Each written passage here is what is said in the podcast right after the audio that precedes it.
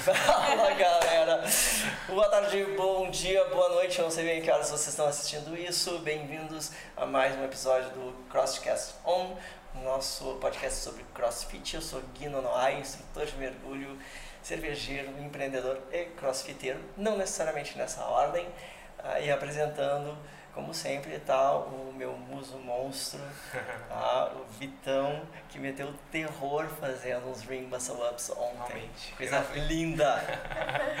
Fala, crossfiteiros e crossfiteiras desse meu Brasil.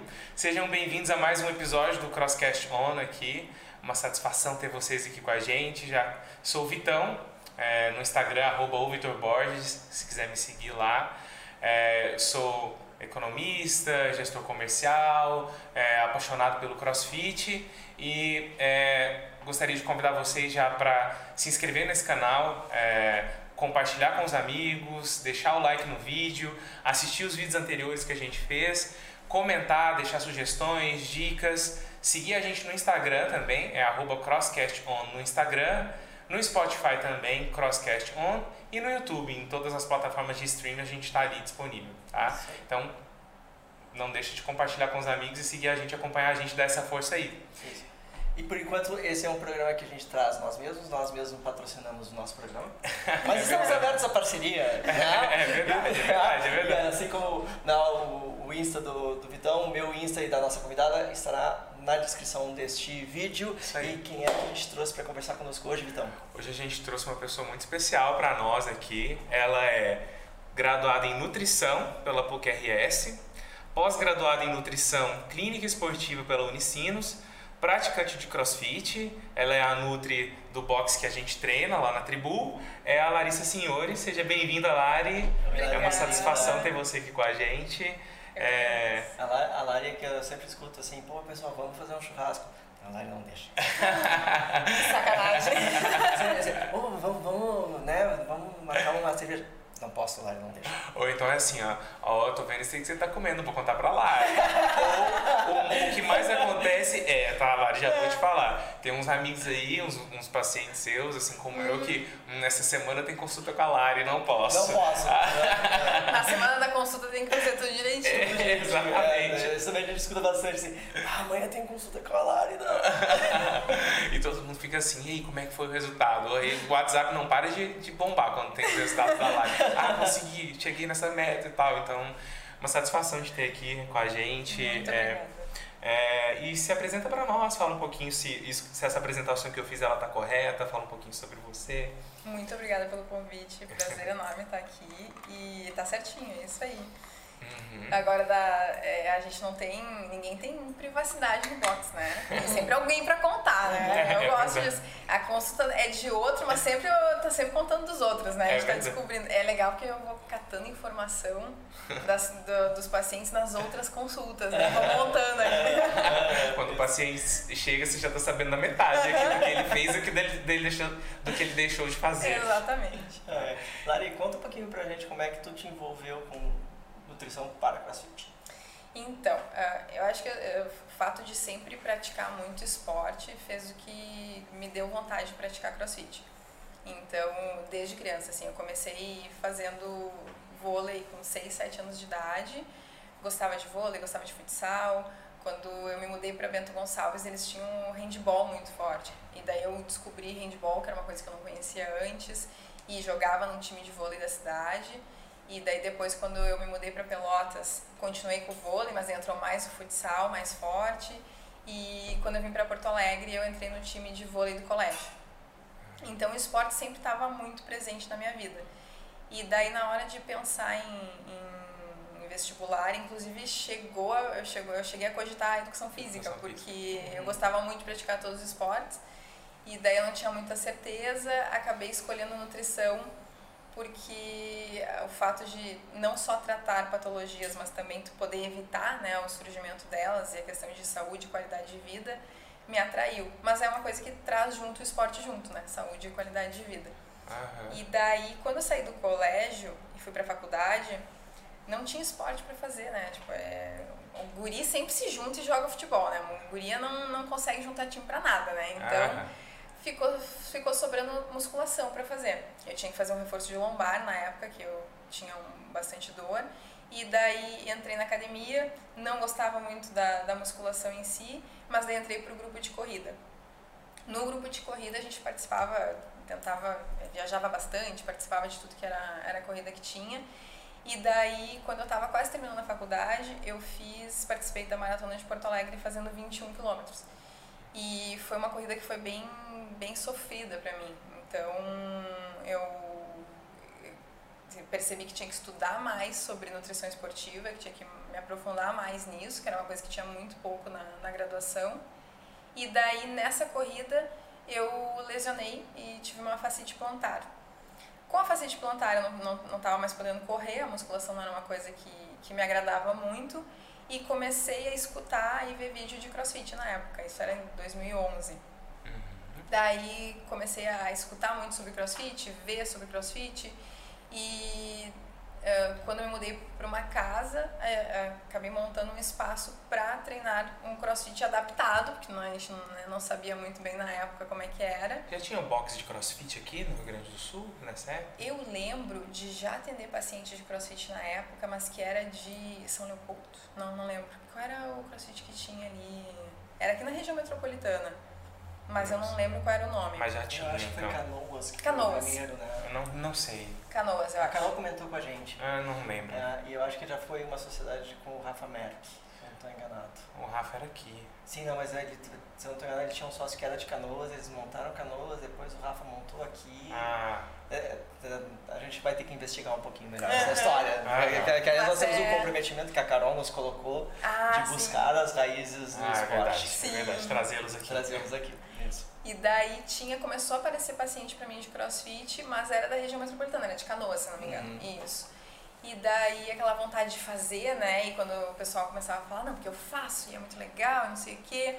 Daí tá, montamos um grupo lá de amigos que todos com vontade de fazer e fazemos em casa, bem adaptado, assim. É, a gente virava pneu, Aham. né? tinha, não tinha nenhuma, nenhum equipamento próprio de crossfit, mas a gente ia inventando. Aham.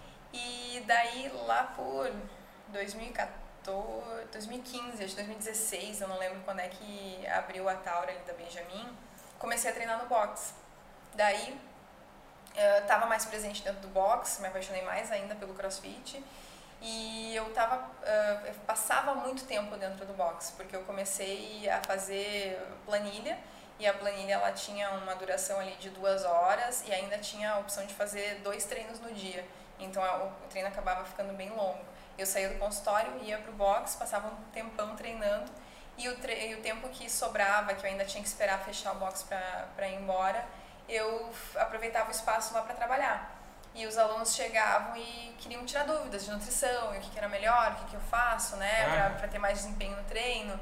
E daí eu comecei a entrar muito na parte de nutrição do CrossFit mesmo. E daí comecei a pesquisar e tive acesso ao, ao material de nutrição do L1, né, que é o curso da CrossFit. E eles têm uma maneira diferente de, de calcular e, e eu percebi que começou a dar mais resultado para os pacientes, tanto de performance quanto de definição, que era o que todo mundo já estava buscando. Então foi, foi mais ou menos por aí que, que começou. Foi de uma maneira orgânica, então. Foi, bem Primeiro veio natural. a prática do crossfit, para depois você, você começou praticando crossfit, Isso. uhum. para depois começar a atender os pacientes de crossfit mesmo. Isso. De, de maneira intensa, né? Porque, de fato, no, você, como você falou ali no começo, você atendia um ou outro paciente Uhum. de crossfit, né? Entendi. É, Hum. sempre tive muito mais paciente da área de nutrição esportiva, mas depois do, de começar a treinar, que daí começou a aparecer mais os pacientes do cross também. Entendi. E aí essa, esse estudo da- do, do Level 1, ele tem essa parte de nutrição Tem. específica. Uhum. Entendi. Mas não tem nenhuma especialização hoje que ex- exista no mercado que seja específico de nutrição, de nutrição para o CrossFit?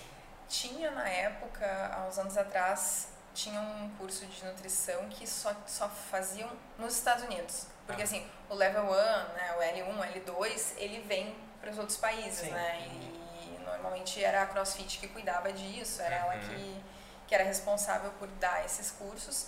Só que o de nutrição, ele era só nos Estados Unidos. Ah, Então, sim. já existia uma vontade de fazer, mas acabei não, não indo para os Estados Unidos para fazer o curso. Então eu comecei estudando pelo material da CrossFit, né? E tem muita coisa assim no, no, que eles pesquisam muito no site, tem bastante coisa, né? A, a CrossFit ela ela tem uma parte que eles se dedicam muito à parte do diabetes, né? Eles têm toda uma bandeira em cima da de qualidade de vida, de saúde e um olhar bem bem importante assim para a parte de nutrição. Aqui no Brasil tem uma nutricionista que inclusive ela é ela é sócia de um box CrossFit em São Paulo. Uhum. Então tem até um curso online dela que eu estou fazendo agora e ela pega mais para essa parte do, do cross daí. Uhum. Ela já era de nutrição esportiva e daí ela está dando mais essa parte de CrossFit também. E é, existe uma diferença mais clara que a gente possa entender entre a nutrição para o praticante de crossfit e a, a nutrição, enfim, para outros atletas, por exemplo? Eu acho que o cálculo ele tem que ser muito mais preciso, porque como a gente tá, não é só um exercício aeróbico, né? A gente tem também a questão do levantamento de peso junto. E, e o próprio ginástico, né? A partir do momento que tu tá lá em cima numa corda, ou que tu tá, com, tá em cima da barra e tu pode cair, né? Uhum. É, tem vários exercícios, tipo um toast bar, que se tu escapar da barra, tu pode cair de cabeça no chão. Então, assim, tu tem que estar tá bem alimentado para poder fazer o treino de forma segura. Uhum. Um treino de outro, um treino de futebol, tu corre o quanto tu consegue, né? em um treino de musculação, se precisar, tu, tu para. Uhum. E, e no cross, ainda mais quando a gente fica competitivo, né? A gente uhum. solta a barra. então, aí a gente tem que tem uma alimentação que ela é mais precisa em termos de, de macro ali, de carboidrato, de proteína, de gordura, que vai fazer diferença para que tu tenha um desempenho legal uhum. e que tu não te coloque em risco também na hora do treino, né? Para não passar uhum. mal, para não, para não faltar força também. Uhum. Isso é uma coisa que eu lembro de né? Antigamente, assim, não, não ouvi falar, e quando a gente ouvia falar de, de nutrição para esporte, muitas vezes ela estava mais associada à suplementação, que é um assunto que a gente vai abordar com mais, uhum. com mais calma, né? Uh, mas eu estava pensando, a gente não tem assim uma cultura né, de, de olhar a alimentação como algo que faça parte da nossa qualidade de vida. É. Não sei se, é, se, se, se, se, se algo geral, assim, uhum. se é uma impressão minha, ou se vocês concordam com isso. Não sei se a gente tem muito mais a questão do, de comer, mas não olhando assim como algo para ter uma longevidade, para ter uma saúde melhor, para prevenção de, de doenças, né?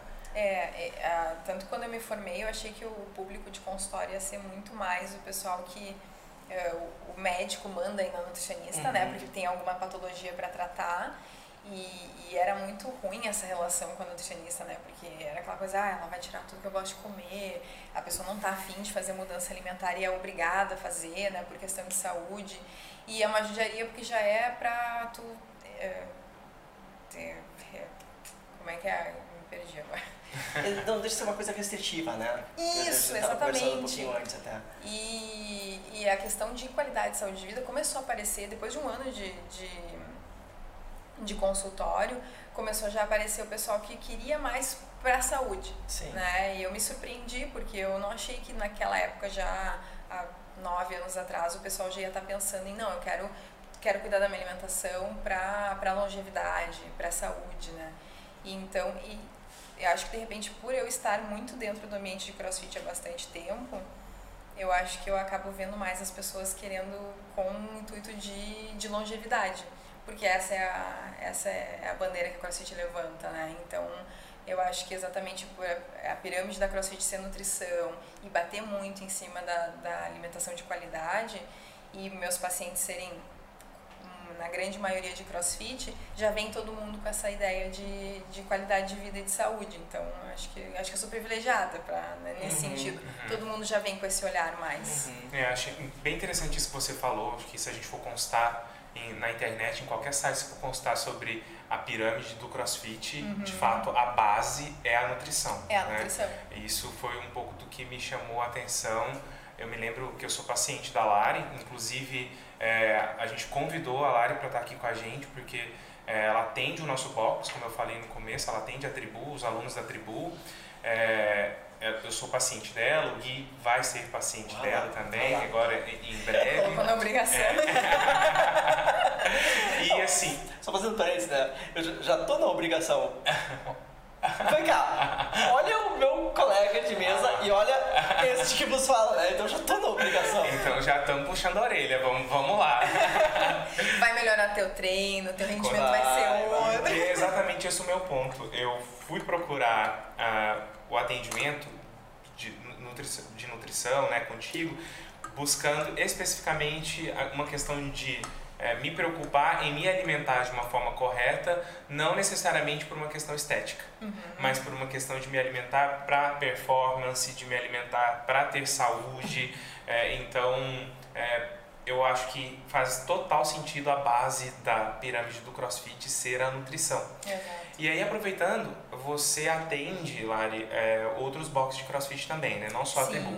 Quais são os boxes de crossfit que tu atende? Onde que as pessoas podem te encontrar? Uhum. É, quais os caminhos, de repente, para alguém que quiser fazer alguma consulta contigo, conhecer um pouco mais, onde que eles podem te achar? Então, eu já tenho box de crossfit há quatro anos, né? Uhum. Nesse momento eu tô com a parceria ali com a Tribu, Uhum. com a Venco e com a Elo. São os boxes que eu tô, tô conseguindo atender nesse momento.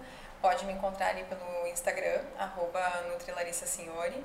É basicamente o Instagram que a gente tem hoje, né? Tem o site lá, mas acho que ninguém mais entra no site. é verdade. então pode me encontrar por ali. Tá.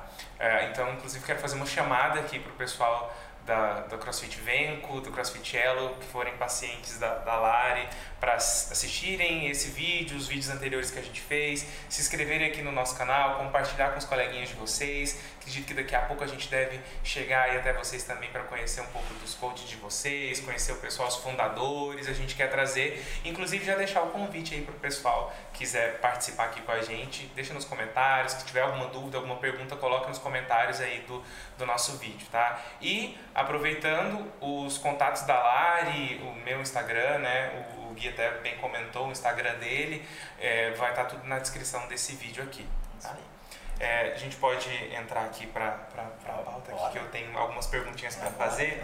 É, a gente já, já entrou, a gente já perguntou por que do CrossFit, né? Por que você decidiu se especializar na nutrição esportiva.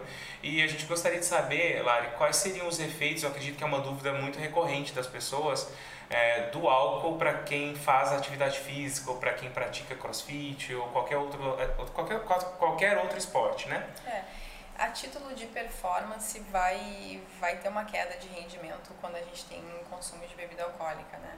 Tu vê assim o pessoal que treina, por exemplo, um Ironman, que o pessoal treina, né, não tem intervalo, ele treina todos os dias alguma coisa, às vezes duas vezes por dia. Então é, é o tipo de paciente que não consegue ter, não, não, não consegue fazer um consumo de bebida alcoólica porque vai afetar na, na performance. No cross tu vê muito assim o pessoal falando, bah, Lari, segunda e terça o meu treino não é a mesma coisa quando eu bebo no final de semana.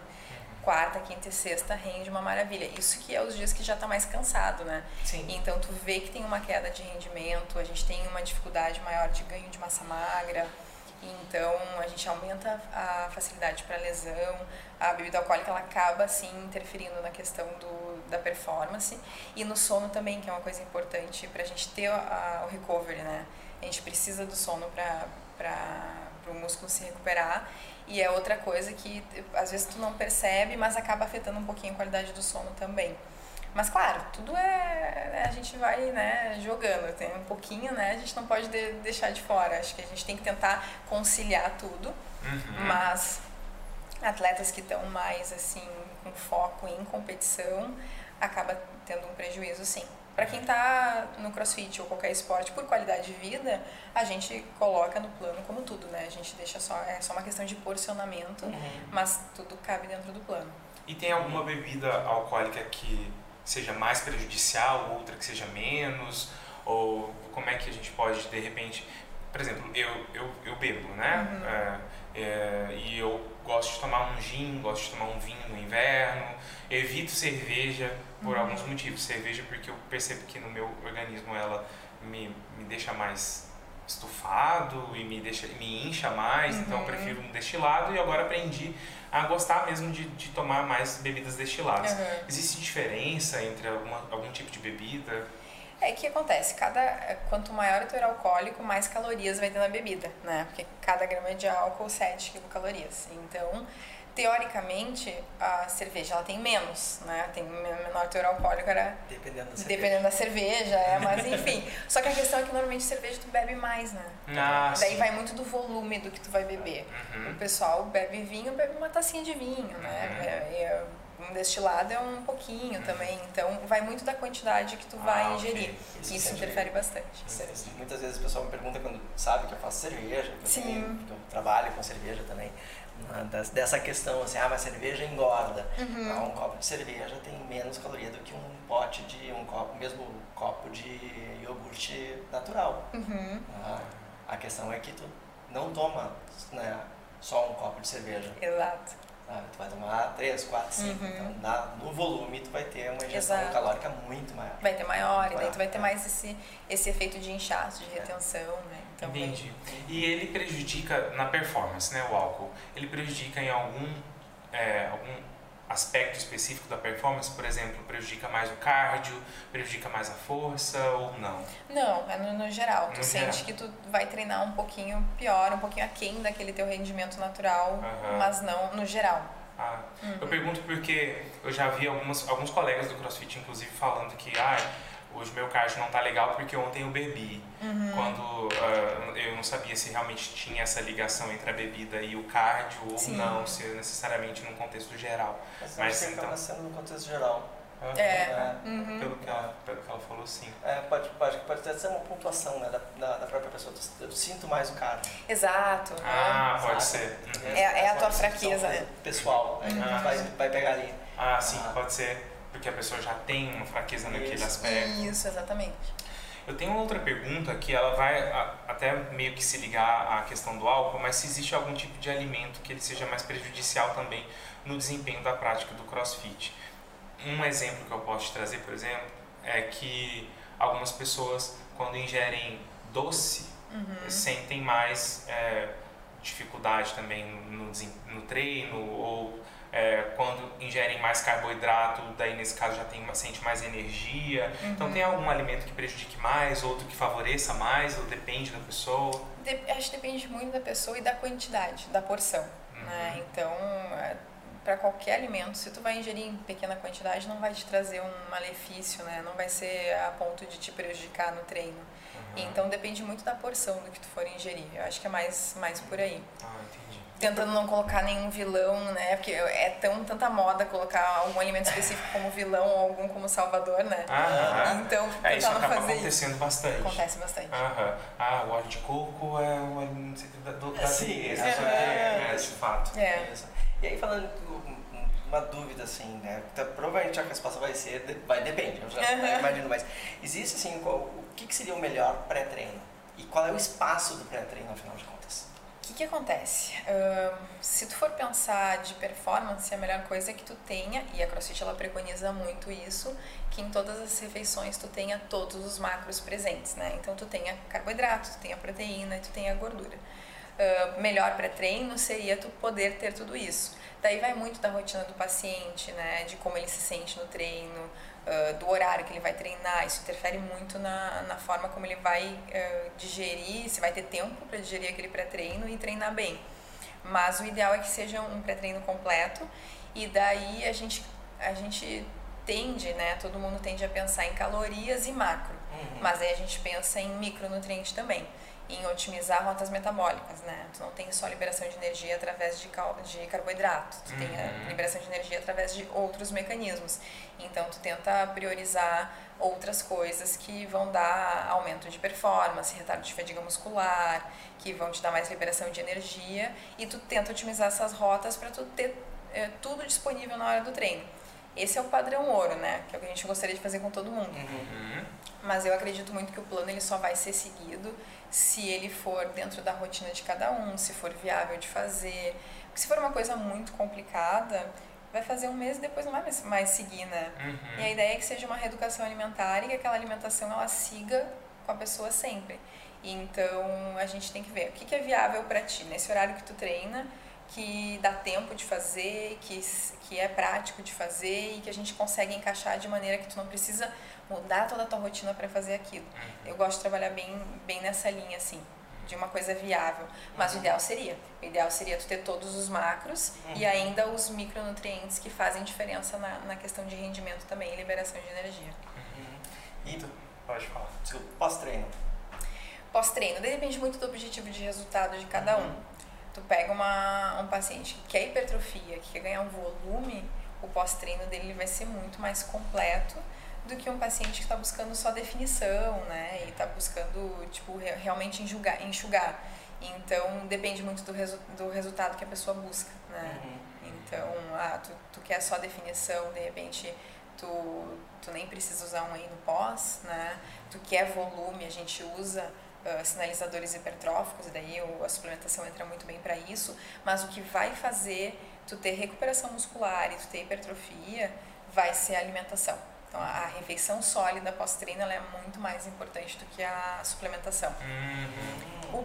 O, o padrão ouro completo é refeição líquida pós-treino, né? Daí entra a suplementação, refeição sólida. Mas o principal de tudo é a refeição sólida pós-treino. Ela ah, repor tudo aquilo que tu, que tu gastou e que tu precisa naquela hora para o corpo se, se, ah, se recuperar melhor, né? Uhum. Por isso a importância de um acompanhamento constante com a nutricionista é justamente pelo fato de que é, o meu horário de treino ele pode mudar. Uhum. É, de repente, por exemplo, agora eu treino às seis da manhã, mas amanhã eu vou ter que treinar meio-dia, o mês que vem agora eu só consigo treinar de noite. Uhum. E isso vai mudar então dentro do meu plano alimentar de acordo com o horário que eu treino. E aí as, a, a inclusão de um pós-treino, a mudança do pós-treino que eu fazia, ela vai acabar levando em consideração especificamente o horário que eu treino e o que eu já me alimentei durante o dia. Isso, exato. Porque a gente fala de pré-treino, mas o pré-treino imediato é o que a gente normalmente dá bola, né? Mas Uhum. todas as refeições anteriores que tu fez, elas também são, São, pré-treino, né? né? elas já, já servem de suporte, né, pro, pro horário do treino. Mas faz diferença sim. Eu gosto, assim, de tentar ensinar o paciente a entender o próprio corpo, entender quais são as necessidades dele e ele aprender a jogar, né? Claro, quando tu muda de rotina, às vezes é importante, se, né? Por mais que tu já tenha, ah, já tô dois anos eh, que eu já, já fiz acompanhamento, já sei bem direitinho o que eu preciso, mas mudou muito a rotina, tô um pouco perdido, daí volta pra, pra gente ver. Mas ah, ao longo do acompanhamento, a ideia é sempre ir, ir dando um pouquinho de aula de nutrição e mostrando, ah, tu pode fazer isso, se tu trocar o treino para cá, tu pode fazer tal coisa, e tu aprender a mexer na tua alimentação de forma a te dar mais liberdade e autonomia. Entendi. E querendo ou não, é muito do que tu escu- escutar o teu corpo, né? E daí Ah, tu sabe, ah, hoje eu fiz tal coisa de pré-treino, não, não deu certo, né? Então, é, eu acho que o acompanhamento ele é muito importante para te chegar no teu objetivo principal. Depois que tu chega no objetivo, a Nutri tem que dar essa liberdade para o paciente de ele ter autonomia de saber como como vai continuar a alimentação dele, né? Sem ele precisar estar sempre dependente da gente.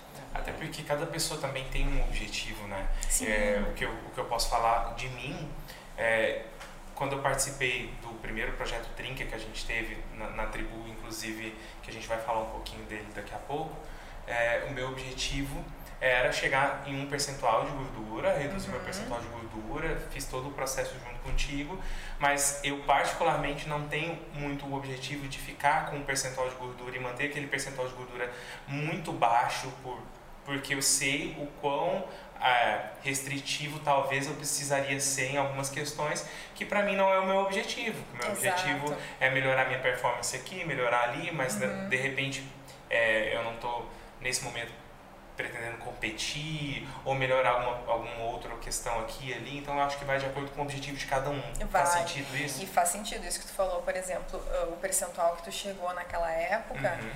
ah, tu, tu consegue manter por um tempo, Uhum. mas ele te dá menos liberdade, né? Do que tu vai Uhum. comer, tu tem menos.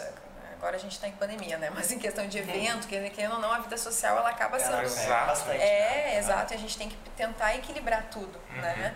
E eu acho que no cross a gente tenta equilibrar a performance sempre Sim. junto. Uhum. E Então, um percentual de gordura extremamente baixo vai, vai de repente um pouco prejudicar a tua performance, né? Não vai dar pra colocar no plano tudo que tu precisa pro teu treino ser o melhor. Uhum. Então, vai muito do objetivo de cada um. Não, meu- a minha prioridade é estar com o menor percentual de gordura possível.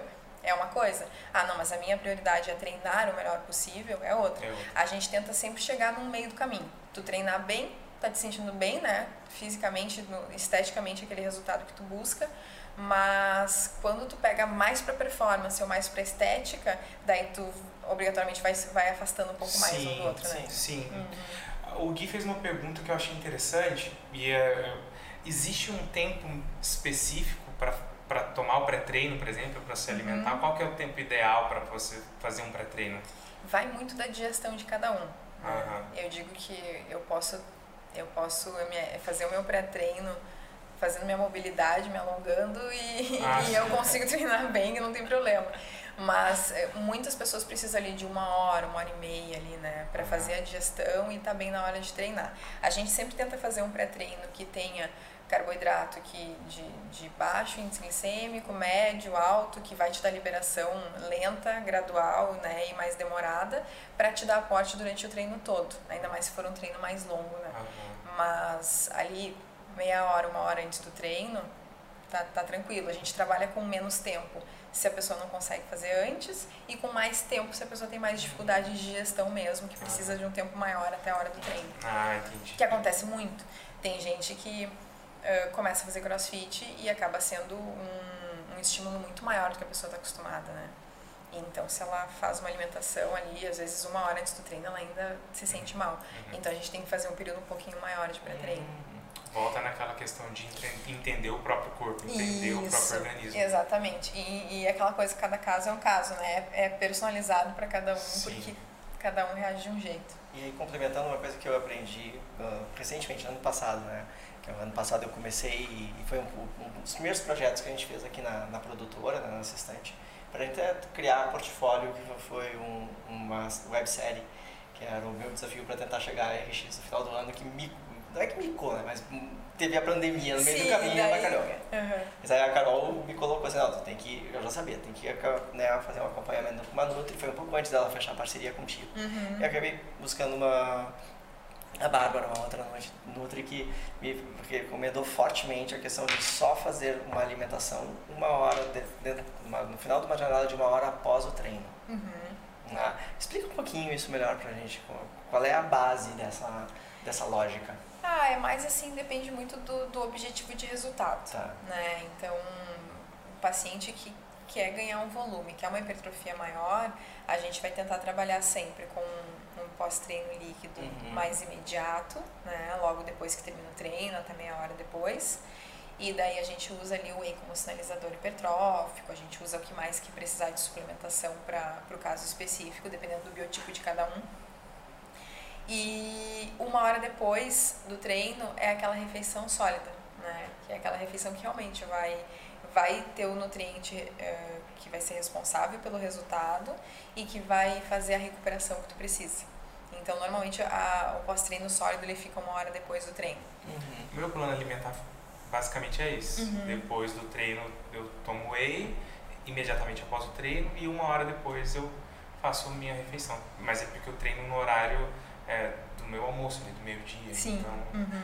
é, realmente é, é muito essa questão de, de cada pessoa, De cada horário. pessoa, é. É. E às vezes tu vê muito meninas que querem perder volume, que querem ficar mais trincadas, né, mais definidas e não com volume e tomando whey logo depois do pós-treino, né? Hum. Logo depois do treino, tomando Ah. whey e fazendo uma suplementação toda errada Uhum. pro objetivo que ela quer. Não é que não possa entrar, de repente entra em outro horário do dia com Sim. outra, né?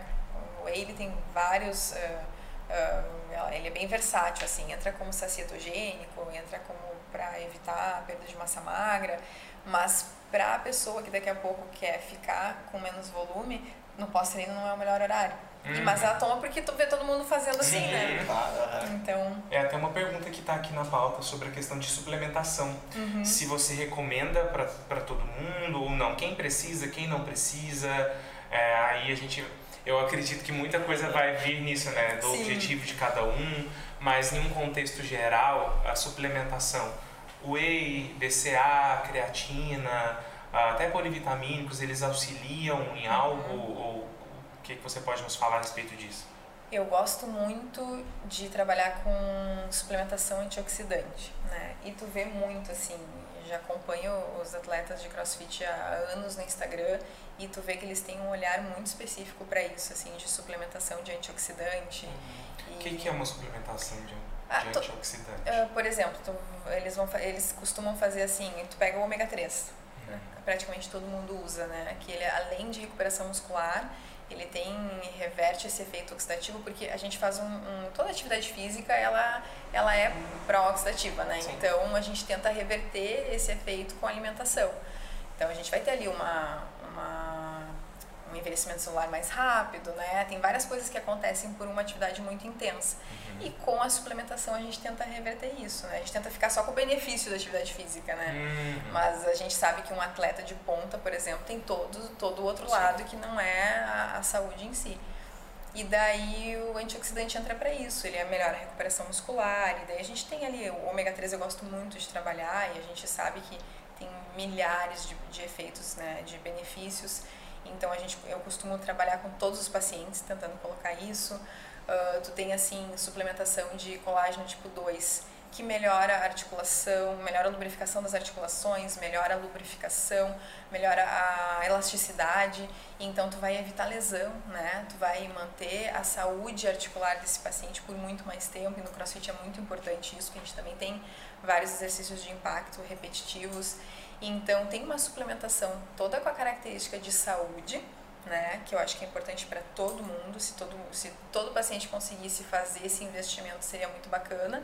E tem a suplementação que vai mais pro lado do rendimento mesmo, né, que daí a gente entra com creatina, a gente fala de daqui a pouco um, um vasodilatador de pré-treino, ah, fala do próprio whey, fala do carboidrato quando a pessoa quer ganhar mais volume.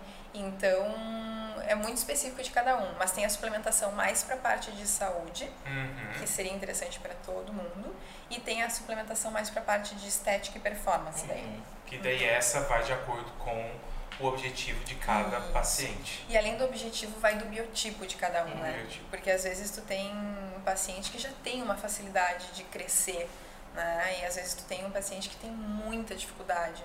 Porque assim, uma pessoa que já tem uma facilidade de ganho, de massa magra, às vezes, na grande maioria das vezes, só com alimentação já supre, né? Então tu usa whey, tu usa whey não, tu usa suplementação muito mais para facilitar a rotina dele, pra, porque ele sai do trabalho, vai direto pro treino, ou sai do treino, vai direto pro trabalho para facilitar mesmo, e não porque realmente era uma necessidade.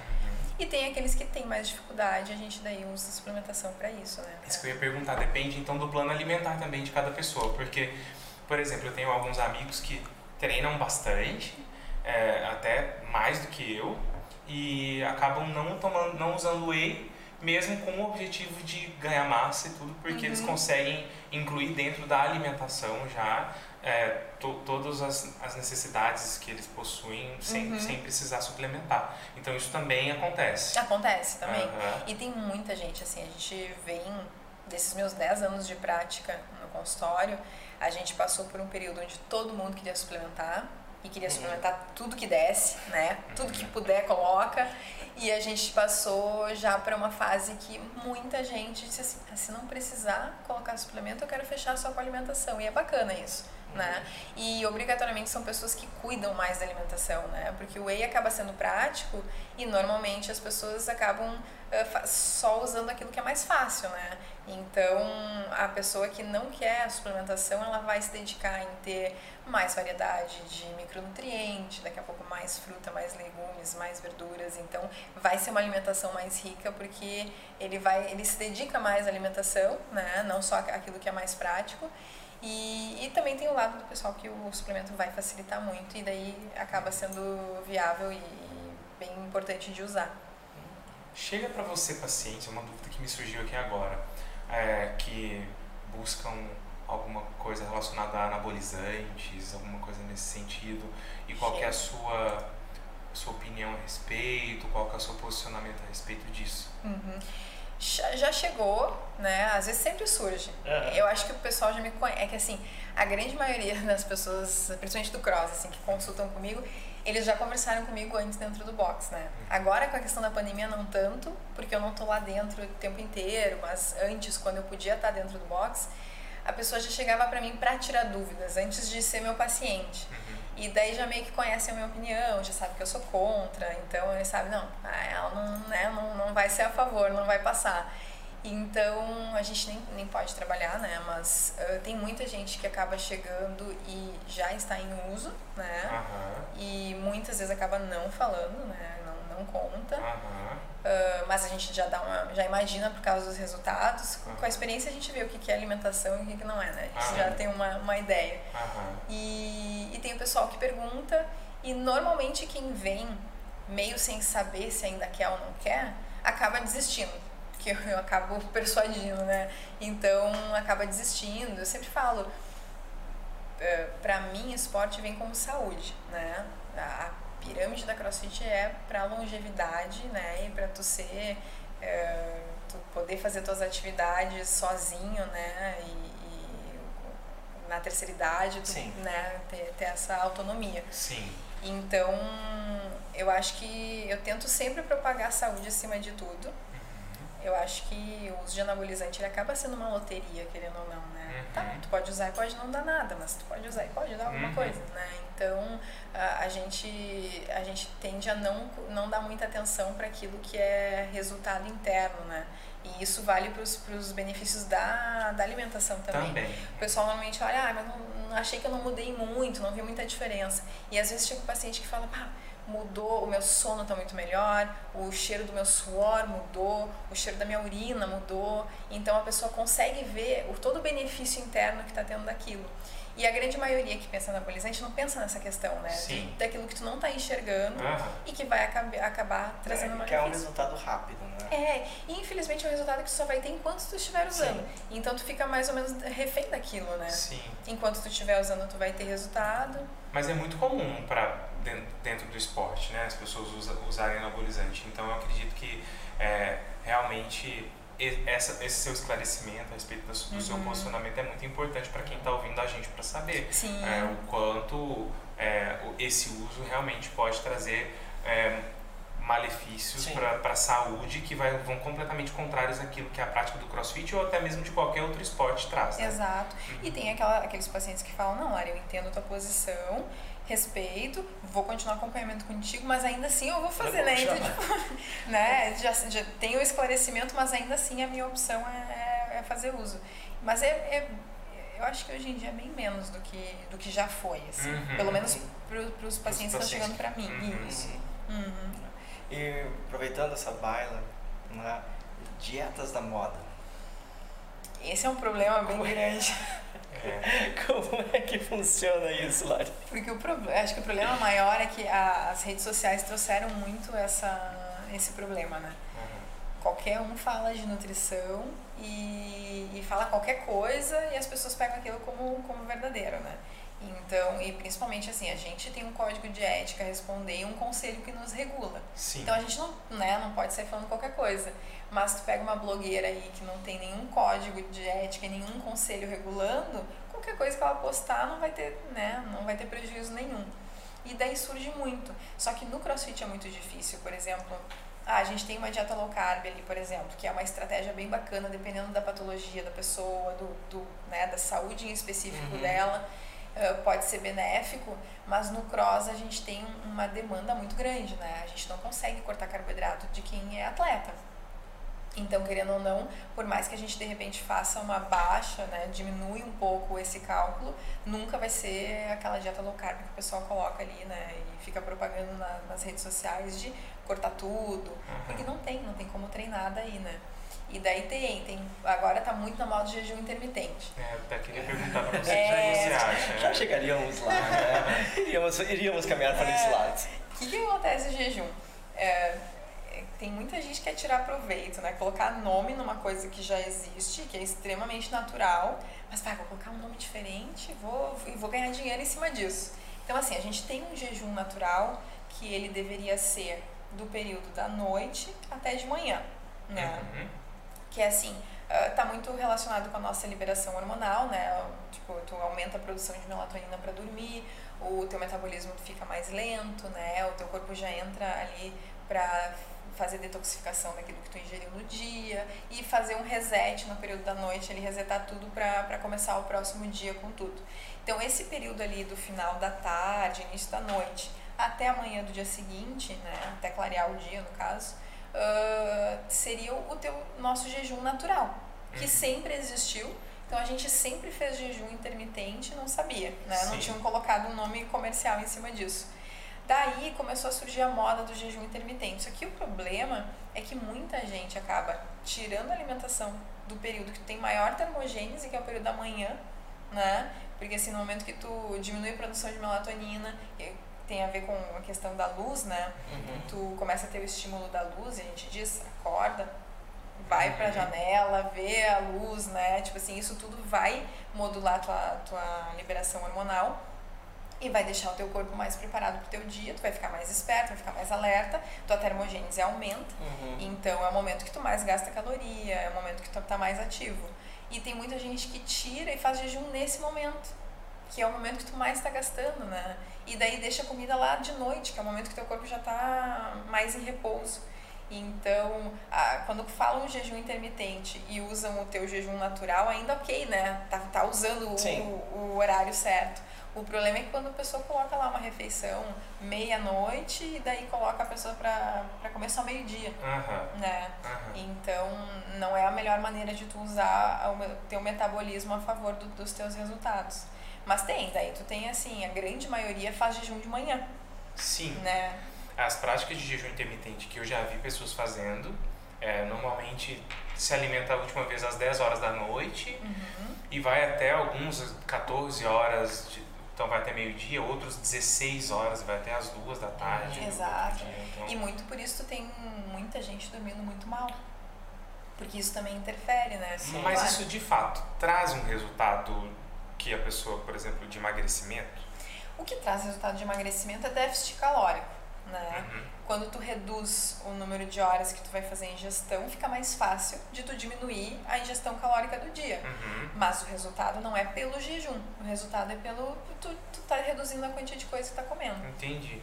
É. E isso aí para a prática do CrossFit não é interessante ou é interessante? Depende, assim, porque tu tem o paciente que vai fazer o treino às seis da manhã e daí não consegue fazer café da manhã antes do treino. Uhum. Né? A gente diz o, pré-treino ideal deveria ter tudo. Uhum. O pré-treino mínimo ideal era que tivesse pelo menos um carboidrato, né? uhum. né? Mas às vezes, bah, Lari, não, não vai, eu fico mal no treino, não consigo pôr nada.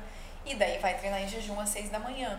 E daí consegue, a gente consegue fazer um treino que a pessoa tenha um resultado legal e que tenha um desempenho bom, porque o, o, as refeições anteriores do, da, da, do dia anterior já serviram como pré-treino, né? A pessoa tem um, uma base ali, né? uhum. né? Mas uh, o jejum intermitente, por exemplo, se tu vai treinar ao meio-dia e a tua última refeição foi ontem de noite, daí não, não tem ah, como. Sim. É complicado, né? Eu, é. eu, eu fiz um período muito curto de, de jejum intermitente quando eu estava uhum. dizer começando a se falar, mas até uma vez eu conversando com, com o Rafa Merck, estava se falando sobre esse assunto. Sim. E eu tenho um conhecido que advoga muito isso. Ele já chegou, esse meu amigo já chegou a fazer jejuns de 48 horas. Uhum. Eu acho que é alguma coisa muito, muito extrema. É. Nossa. provavelmente eu vou convidar ele para vir aqui porque ele também é educador físico, uhum. ele estuda nutrição, mas ele segue uma outra linha. Ele uhum. vai muito naquela linha da dieta cetogênica. Sim. Tá? E, e aí eu lembro de, conversando com o Rafa, assim, ah, vou, dei uma lida um pouquinho maior e fiz. Na, no momento que eu fiz, foi deu um mês e pouco, eu admito para vocês que eu me senti bem. Uhum. Mas eu uhum. fazia no máximo 12 horas. É, exato. Passava disso e aproveitando o horário da noite. Isso. Então eu me alimentava até as 8 da noite, uhum. para depois 8 da manhã eu poder tomar um café da ah, manhã sim. e depois ir treinar. Isso, que é o uhum. perfeito, é, exatamente. Então, Só que depois em seguida disso veio o final de ano, happy hour de final de ano, Natal, Ano Novo e ferrou. Aí eu e, e, aquele, e aquela prática uh, que eu vejo que tem muita gente que faz de exercício aeróbico em jejum. Uhum. Isso. Uh, depende muito, assim, uh, essa questão do aeróbico em jejum saiu muito do, de dentro de um, de um ambiente controlado, de um esportista que está ali verificando o VO2, verificando várias coisas, né, e vendo como é que está o gasto dele. E daí isso tudo, um, esses valores que são mensurados dentro desse ambiente controlado, permitem com que o aeróbico em jejum seja dentro daquilo que é só gasto de gordura.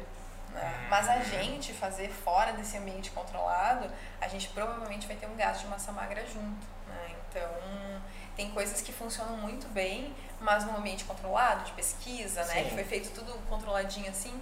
E na prática, na vida real, fica mais complicado. Mas eu digo assim, dieta que funciona, a plano alimentar que funciona é aquele que tu consegue seguir. Uhum. Né? Porque o, o, mais importante de tudo é tu dar continuidade. Porque se tu segue uma dieta um mês, tu tem um baita resultado e no mês seguinte tu não vai continuar seguindo ela, tu vai perder o resultado que tu atingiu. Uhum. Então o mais importante é uma alimentação que tu vai conseguir seguir sempre. E daí tu vai continuar mantendo o teu resultado. Uhum. Então, isso que é o mais importante. Uhum. Daí tem gente que funciona super bem com o jejum, tem gente que super, funciona super bem com, com uma dieta um pouco mais baixa em carboidrato. Tu falou dele da cetogênica, né? Uhum. Tem patologias específicas que a cetogênica é importante, que a gente tem que realmente uh, diminuir bastante. O que, que é a cetogênica para quem então, é, a gente é, não, não conhece. Isso, a cetogênica, eles, uh, na verdade, a cetogênica, a Ducan, dieta da proteína, elas saíram todas do, da mesma raiz ali, né? Só que elas eliminam muito mais carboidrato, né? Sim, tem gente é que tira ali. restringe total Isso, restringe total. Acho que tem, tu tem uma semana ali sem fruta, sem verdura, é. né? Tu restringe muita coisa. Uhum.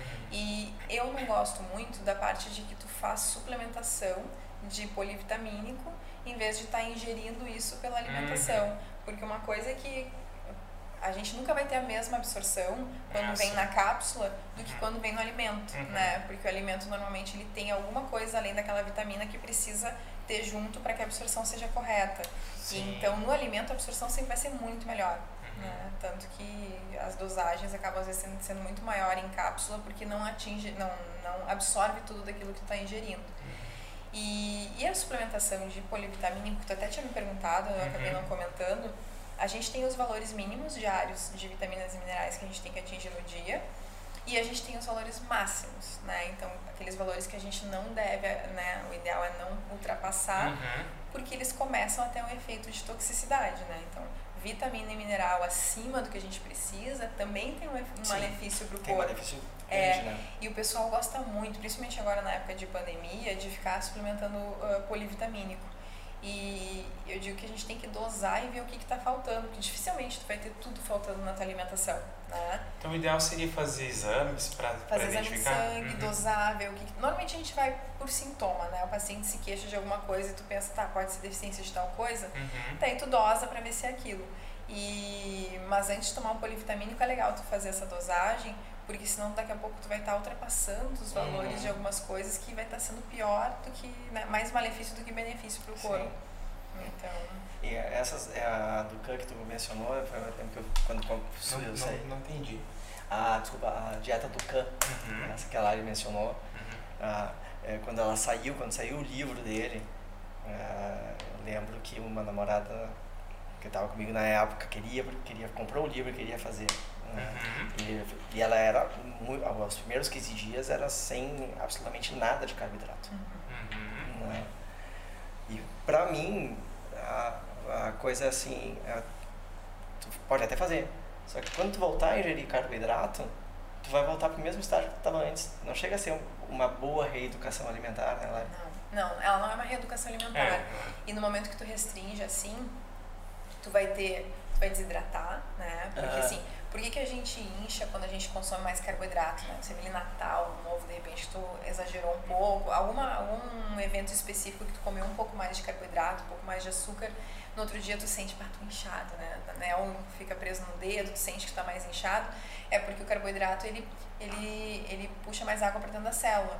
Hum. Só que a gente tem o valor certo que a gente tem que ingerir por dia, né? Uhum. O normal da gente é ingerir mais carboidrato do que proteína por incrível que pareça, por mais que a gente mora no Rio Grande do Sul e a gente consuma muita carne, quando tu coloca lá o, o peso certinho que a pessoa vai comer de arroz, feijão e carne, a pessoa sempre diz, ah, é muita carne, né? Uhum. E daí parece que sempre tem uma dificuldade de atingir a proteína. E se, se dependesse de mim, arroz e feijão, eu serviria o dobro do que eu preciso. Porque uhum. eu, é, a gente tende a gostar mais de carboidrato. Uhum. Então, assim, uh, low carb, às vezes já é em relação ao que tu está fazendo, mas não necessariamente o cálculo ele é low carb, né? Mas quando tu entra nessa de tirar totalmente, restringir totalmente, eu esqueci a pergunta. Qual é a é que a gente estava falando? Não, justamente a sensação que eu tenho quando restringe Ah, demais, sim. quando voltar, se tu te permitir voltar. Isso, né, eu tava falando tu da- vai acabar explodindo É, de novo. Eu tava falando da água. Primeira coisa, tu desidrata, né? Tu tira totalmente o carboidrato, tu Ah. desidrata a célula, então tu ah, perde água. sim. Uma das coisas que tu perde na balança é água.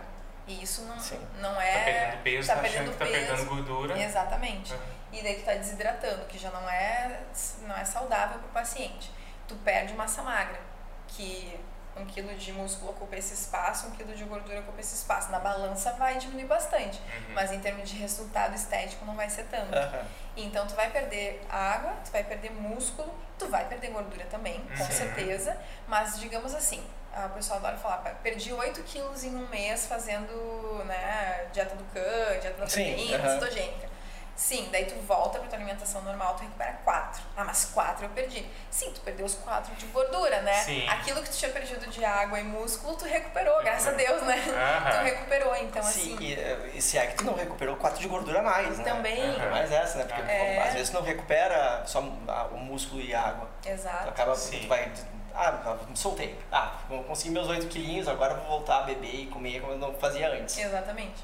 Tem o efeito contrário, né? É, e eu acho que assim, tu vê, por exemplo, o pessoal fala, dá muita dor de cabeça. Todos esses efeitos assim que tu vê que não é saudável, né? Sim. O corpo já tá te dando um sinal de que aquilo não tá legal. Sim. Irritabilidade. Tu- acabou com o teu açúcar, acabou com tu- qualquer fonte de glicose. entendeu? A pessoa fica lá em cima, Aham. picando de irritado. É. É verdade. Tem muita gente que traumatizou essa época aí, que diz assim, não, fazer dieta da, da, da separação, porque a Ah, pessoa fica de é. mau humor, né? Então, E eu lembro E de fato deve ficar, né? é, fica, e- altera bastante. E eu lembro dessa época, eu- claro, não tinha nenhum parâmetro. Né? Ah, vamos fazer, vamos fazer, me encheu o saco.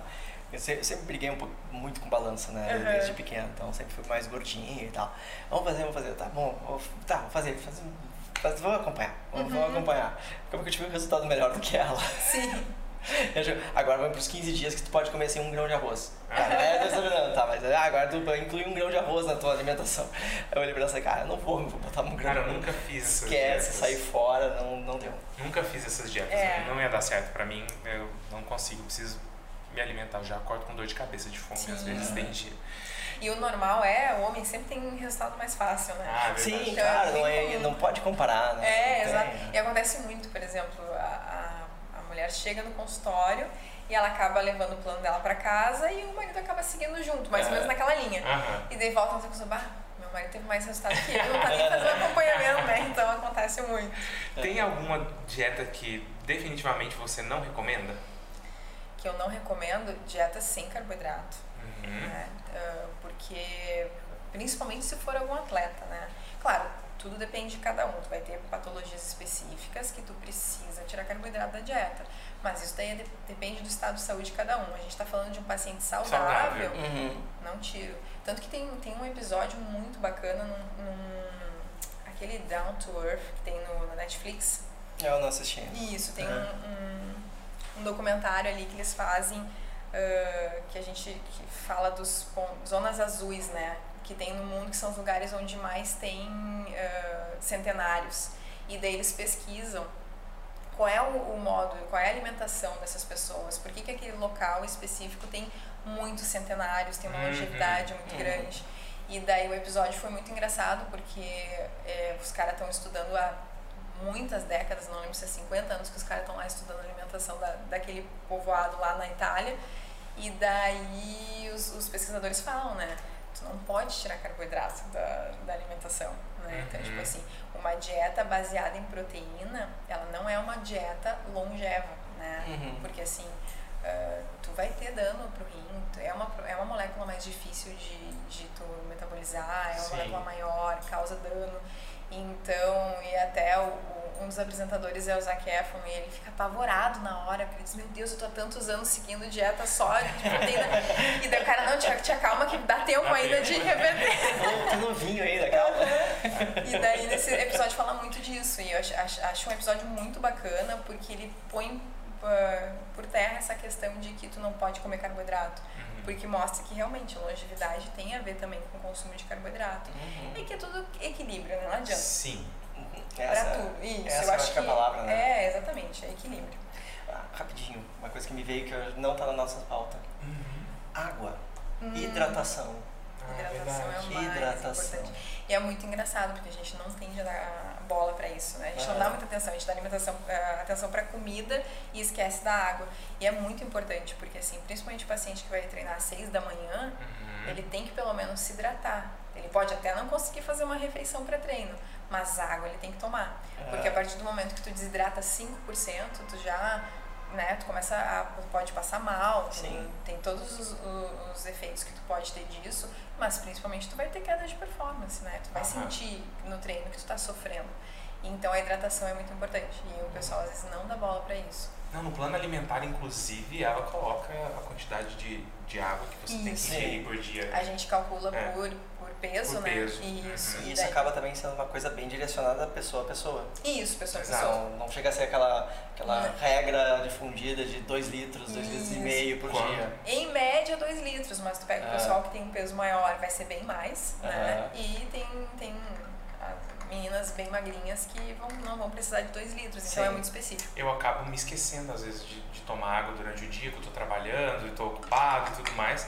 Então, eu cheguei a colocar no meu celular até eu me adaptar.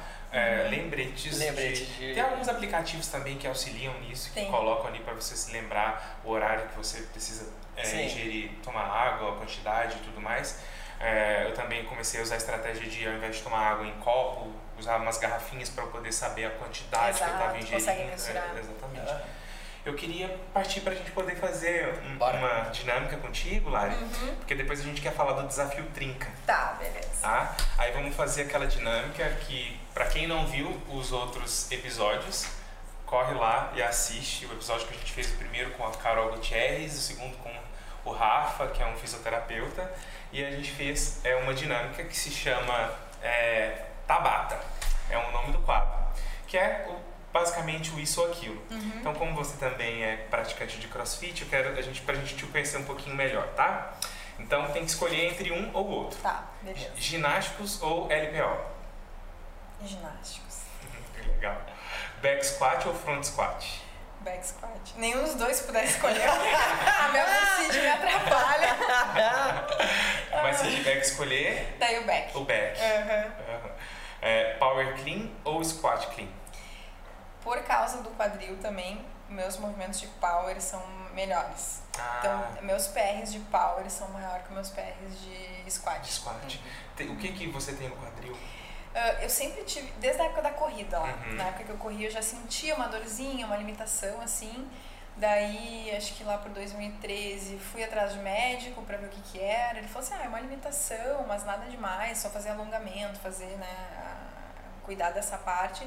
E daí, como logo em seguida eu comecei o crossfit e como eu fazia a planilha, tinha sempre o cuidado de fazer, pegava a bolinha, começava Aham. lá pelo pé, libera, depois alonga, faz tudo antes do treino. Foi uma fase que melhorou muito. Aham. Embora o wall ball e thruster nunca gostei, porque eu sempre senti um desconforto, né? Porque tu faz um back squat, por exemplo, tu, tu toma cuidado, né? Sim. Tu vai até, tu controla mais o movimento. sim. Mas tu pega um wall ball e um thruster, daí tu vai Tu lá vai embaixo descer, e volta, é, né? uhum. Tu, tu precisa, né, daquele im- impulso pra Uhum. voltar.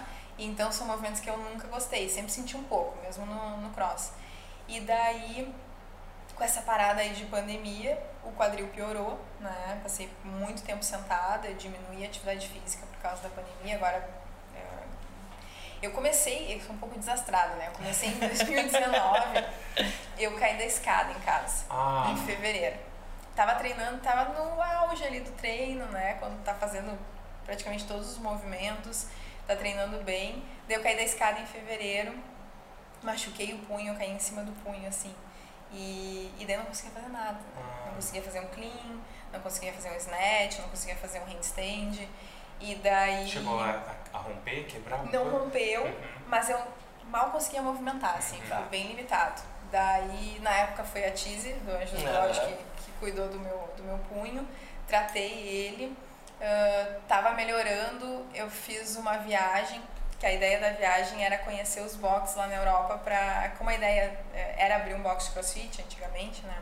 Ah, era ver como é que era o modelo dos boxes lá fora. Uma coisa que eu acho muito legal, a gente tava falando num- até num, num episódio, uh, da questão do pessoal se sentir à vontade dentro do box. Uhum. Eu percebi que lá na Europa todos os boxes eles tinham a recepção num andar e o, o, o box em si mesmo o treino era no andar de baixo ou no andar de cima. Eu era um pouco afastado da recepção.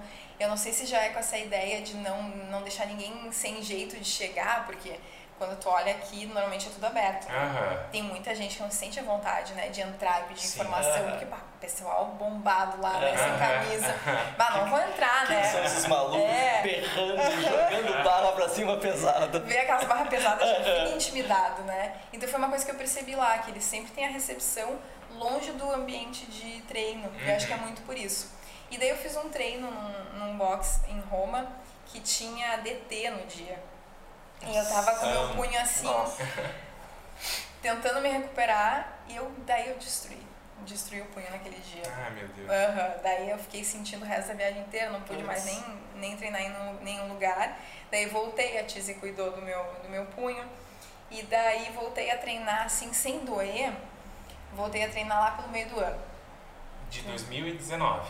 2019. Uhum. Isso. Daí nesse ano de 2019, acabei ficando mais focada na corrida, porque tinha umas amigas que queriam fazer 21. E a ideia era correr a maratona de Floripa em 2020, que ia ser Uhum. junho de 2020, acabou não saindo também, né, por Uhum. causa da, da pandemia. Daí ali 2019 já foi, tipo, eu treinava, até porque é, ia muita gente treinar lá em casa, né, tem um home box lá, um espaço de, de treino, e acabava treinando porque sempre tinha gente, mas sempre é, no início do ano, até a metade do ano, sempre sentindo um desconforto, então um pouquinho mais de limitação no punho. Uhum. E daí depois veio a pandemia, né? Então dei uma, uma parada. E E o punho agora tá ok? o punho agora tá ok. E daí no meio dessa pandemia piorou o quadril. Ah, sim. Né? Então acho que por isso tudo que tem de agachamento eu acabo, Uhum. acabo tendo uma, uma restrição. E aí tu faz algum acompanhamento com físio? Tô fazendo acompanhamento com o Rafa com agora. Rafa? Uhum. Ele me xinga porque eu não faço o meu tema de casa, né? Mas tudo bem, às vezes ele também não faz a parte dele do, do plano, né? Então a gente Nós, sabemos. É, então, daí a gente não se xinga, que é pra um não xinga o outro, né? Tá certo. Vamos continuar. Então, é...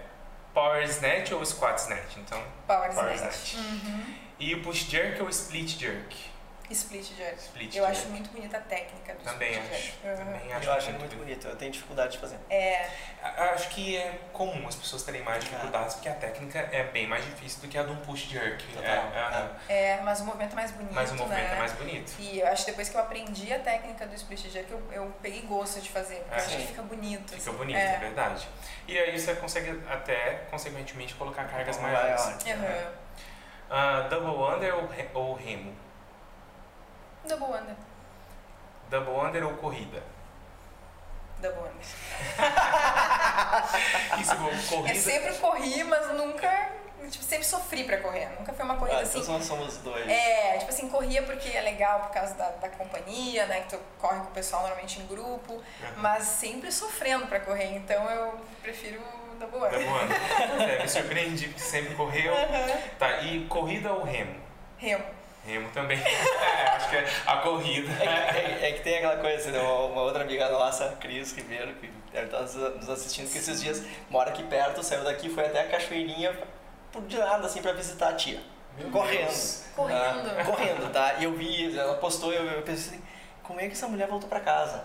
E aí a gente comentando sobre isso semana passada, por acaso, no box. Ela assim, ah, que tu não sabe, que aí eu entro naquela. Eu, te- começo a viajar e quando eu me dou conta, eu tô longe. Eu assim, cara, nunca tive esse momento. Eu gosto de correr assim. nunca tive esse momento. Eu gosto, mas na corrida que não é no meio do ódio. Ah, sim. Né? Aquela Ah. corrida que tu tá assim, bah, hoje eu tenho tempo, Sem compromisso. vou pôr uma música bem, né, Aham. bem gostosa e vou sair pra correr. Ali na, eu moro na Zona Sul, então Aham. normalmente eu corro na beira do rio. É muito bom. Mas a corrida que não é no meio do ódio. No meio do ódio. É intenso, ah, né? É intenso, eu, é admiro, eu admiro muito vocês, eu não, não, não cheguei nessa fase. É, Então se for burpee ou corrida, corrida. achamos. tá certo. Devil press ou thruster? Devil Press. O thruster pra mim é o pior. Ah, Já descobrimos então um movimento pior. É. Hangs, movimentos hang ou movimentos power? Acho que meus movimentos de ringue são melhores. É, Eu gosto Isso, também de é.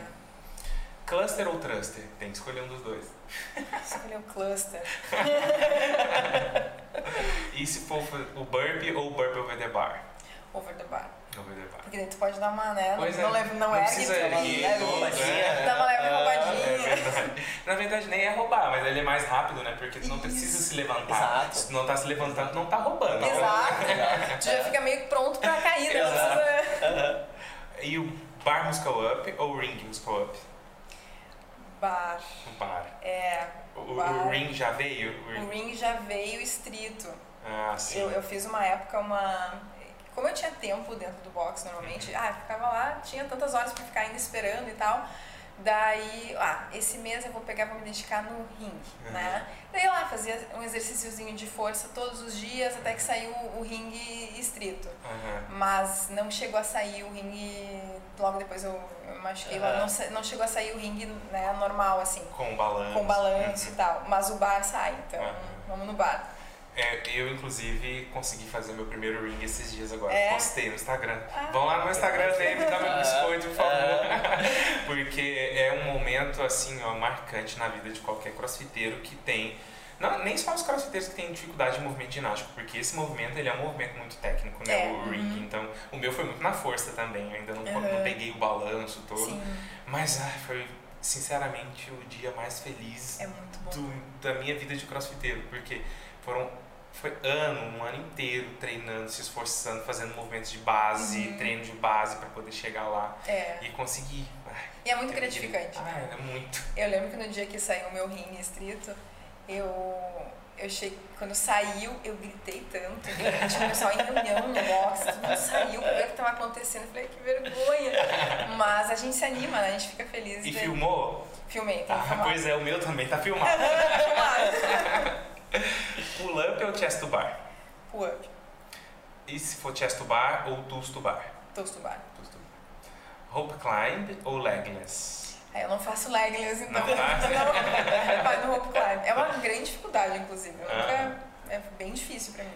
Tenho- As mulheres têm mais dificuldade no legless, né? Acredito que uma força de Sim. braço, ou acredito que homens têm mais força superior, talvez, não sei. Eu acho que o core influencia muito no É, legless. Ah, sim, E pode ser. normalmente o homem tem mais força de core, a gente não tem tanto, né? Uhum. Então acho que de Pode repente ser por isso. isso. É. Handstand push-up ou handstand walk? Ah, handstand walk, eu gosto dos dois, handstand walk.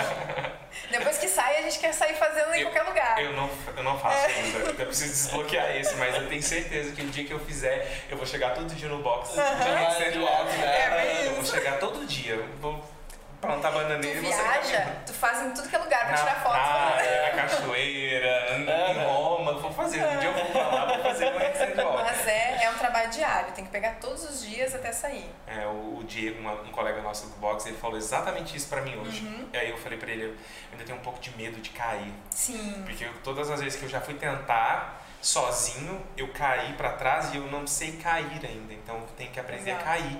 Porque daí eu tenho, eu tenho mais confiança de fazer e, se e se eu cair eu não vou me machucar. E tu sabe que o, o handstand walk pra te andar, tu Uhum. obrigatoriamente Tem Precisa- que deixar o teu corpo te levar. Isso. E quando tu passa do, do neutro aqui pra fazer isso, dá um pavor. Dá medo, Tá, né? nas primeiras vezes parecia que ia, quebrar, ia cair, ia quebrar o pescoço. Aham. Então, o tu passar pra cá, então normalmente tu pega e fica parado, Tu né? para. E tu fica muito tempo ali naquele, naquele parado que tu não consegue evoluir porque é questão de medo mesmo. É. A gente ficar de cabeça pra baixo não é algo que seja Não tão é. natural pra gente. É. Acaba ficando. Não é nada natural, né? É, porque a gente não tem nada de ginástica, né, quando a gente é criança. verdade. Então falta muito isso. É. Ah, push-up ou handstand push-up? Handstand push-up. E deadlift ou American swing? American swing. Wall ball ou corrida? Corrida. Devil press ou burpee box jump over? Devil press. Um burpee box jump over É é tenso, né? É, L-sit ou V-up? V-up. V-up também. Uhum. Strict pull-up ou strict handstand push-up? Street handstand push-up. Overhead lunge ou overhead squat? Ai, que é overhead, daí squat é melhor. Squat é melhor, Eu né? prefiro lunge normalmente, mas o, o overhead daí É, ele o tem um squat tem equilíbrio, equilíbrio. é. Lunge eu não, não gosto muito, mas no overhead, entre esses dois eu acho que eu vou até no overhead lunge. Na verdade é porque assim, se for o front, front lunge o overhead lunge, eu prefiro o overhead lunge, porque eu acho que eu consigo me estabilizar melhor do que a barra me afundando aqui. Consigo estabilizar mais. Uhum. Mas eu gosto do overhead squat também. Box jump ou box jump over? Over. Tem a mesma coisa do burpee, é, tu consegue É, dar uma roubadinha. dá uma roubadinha, claro. Então tem uma escalonadinha que tu pode fazer. E eu sou baixinha, né? Então Ah. tu pular na caixa e esticar Ah, sim. é, mas dá mais trabalho. Ah, Ah, Porque quem é alto já pula, já tá lá em cima pronto, né? já A gente, pula é. quase em pé, né? É. ah. O box jump over, eu acho ele mais rápido também. Eu gosto. Isso. Ah, sim. Uhum. É maior, é maior a chance de a gente se machucar Sim, e cair, mas, cair. Mas é nunca, mais né? fácil. É. nunca. O do Tawad vai dizer que ainda não. né? Eu também não, não, Não, caí ainda. é, não. Assim, já no, no primeiro campeonato da tribo que eu participei, eu tropecei na caixa, mas eu não bati a canela, eu bati Ah, o não. pé. Isso conta, isso É, isso É. Conta, conta. Eu já bati o bico do, do tênis, É, mas não isso. caí. Eu não caí, eu bati o, o Ah, eu já bati. pé, mas não bati a canela. Aquelas, aqueles que batem a Isso. canela fica até Eu já rolei Aham. bonito da caixa. Remo ou airbike? Remo. Airbike É, é... bike é desgraçado, É. gente. O que, que é aquilo? Acho que eu fiz uma vez airbike, nem foi pra valer. Tem mais essa, então não tem Eu fiz uma vez na Zona Sul, porque lá no Botânico não tem a, Não tem, a bike, Sim. né? Na Zona Sul. E aí eu não sou acostumado a fazer, quase morri naquilo. É horrível. Toda vez que eu vi alguém vomitando dentro do box, Aham. foi por causa da airbike. Aham. É uma desgraça. Metcon ou Nano? Nano. Nano é mais confortável. Também é. acho. Já tive os dois e prefiro o Nano. Viu, Nike, Reebok, eu continuo não sabendo. Então, a hashtag fica a dica. E, por fim, é, atender os pacientes ou treinar? O que você gosta mais? Bah. Polêmico, né? Eu acho que o melhor de tudo é que eu consigo aliar as duas Aliar as coisas. duas. É, exatamente. E, e eu acho que a melhor parte pra mim dentro do box é o, é o contato com os pacientes. Uhum. Tu tá tirando dúvida. É uma coisa que eu sinto muita falta na pandemia, porque antes a minha rotina diária ela tá lá dentro e tá tirando dúvida o tempo todo. O pessoal chegava, perguntava. Parece que na consulta todo mundo fica meio com vergonha, às vezes eu esquece, né? Não tem dúvida? Não, não tenho.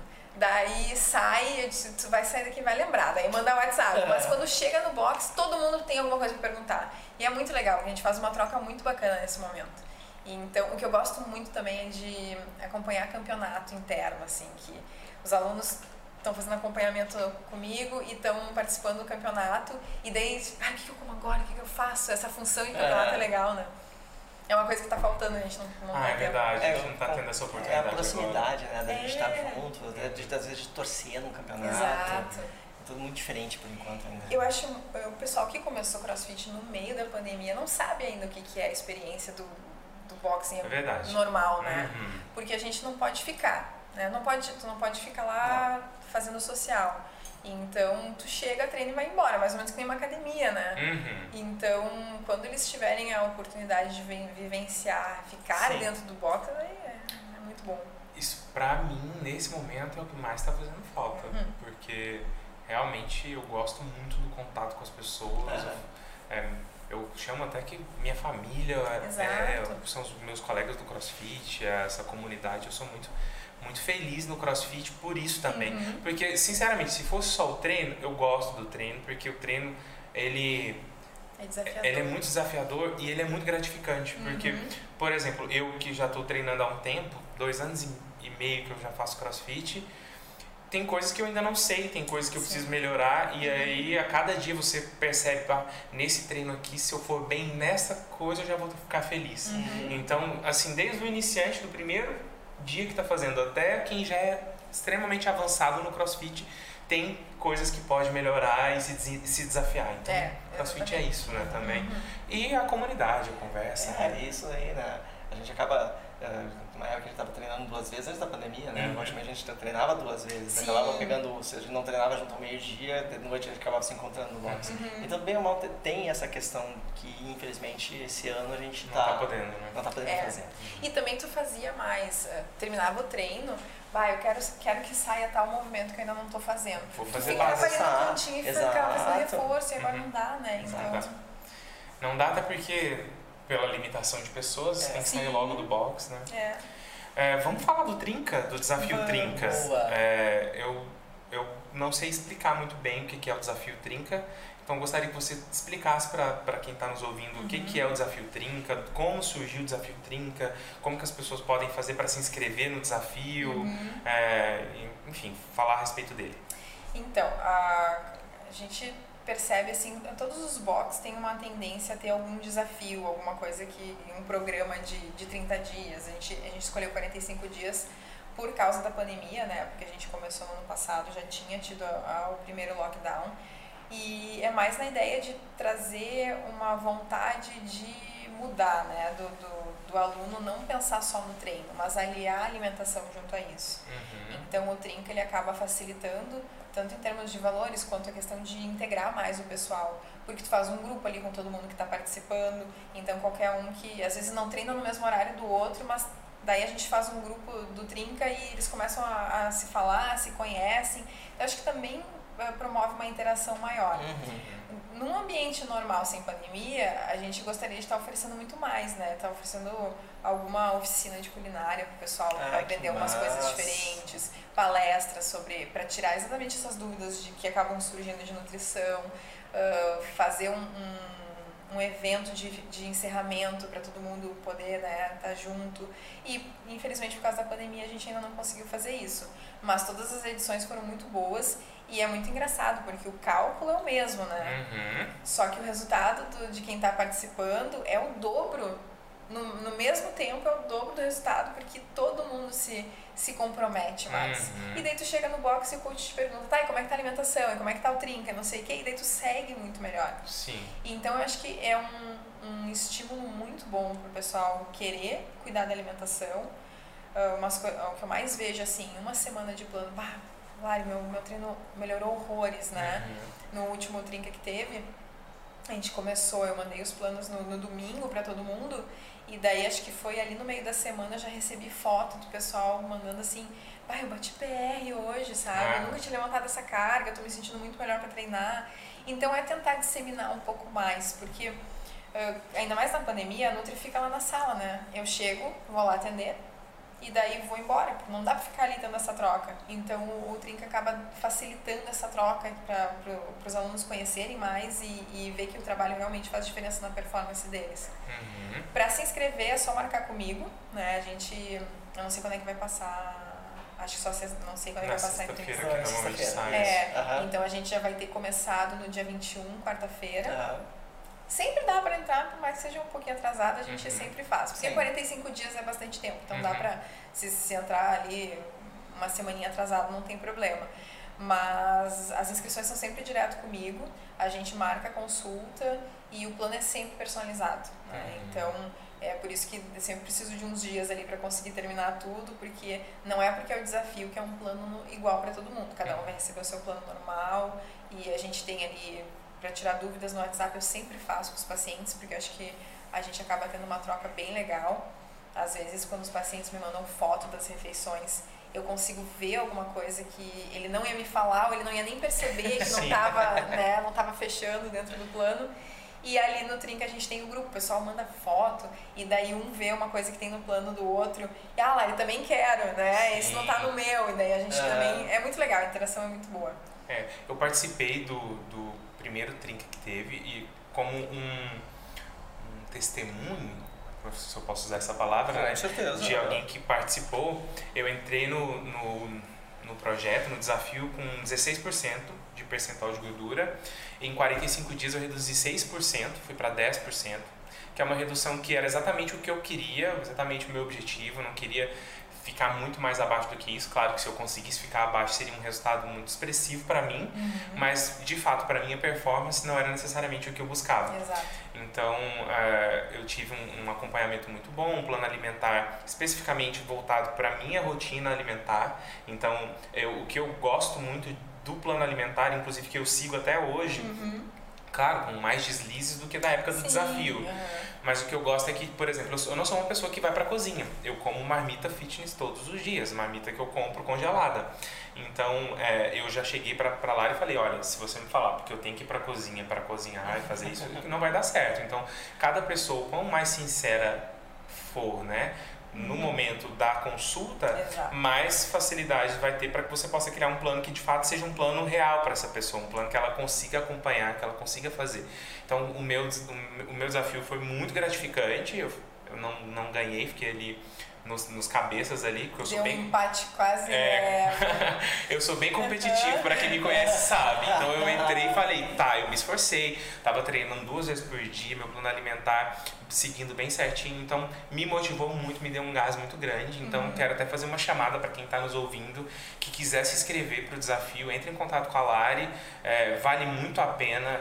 É, a gente tem no Instagram, inclusive, da Tribu, eles estão sempre publicando os resultados de muitas pessoas que participaram dos desafios anteriores. Eu vi que teve gente ali, mulheres inclusive, que perderam 10% de percentual de gordura, é, mais de 10 quilos né, no, no peso corpóreo, no peso total, né?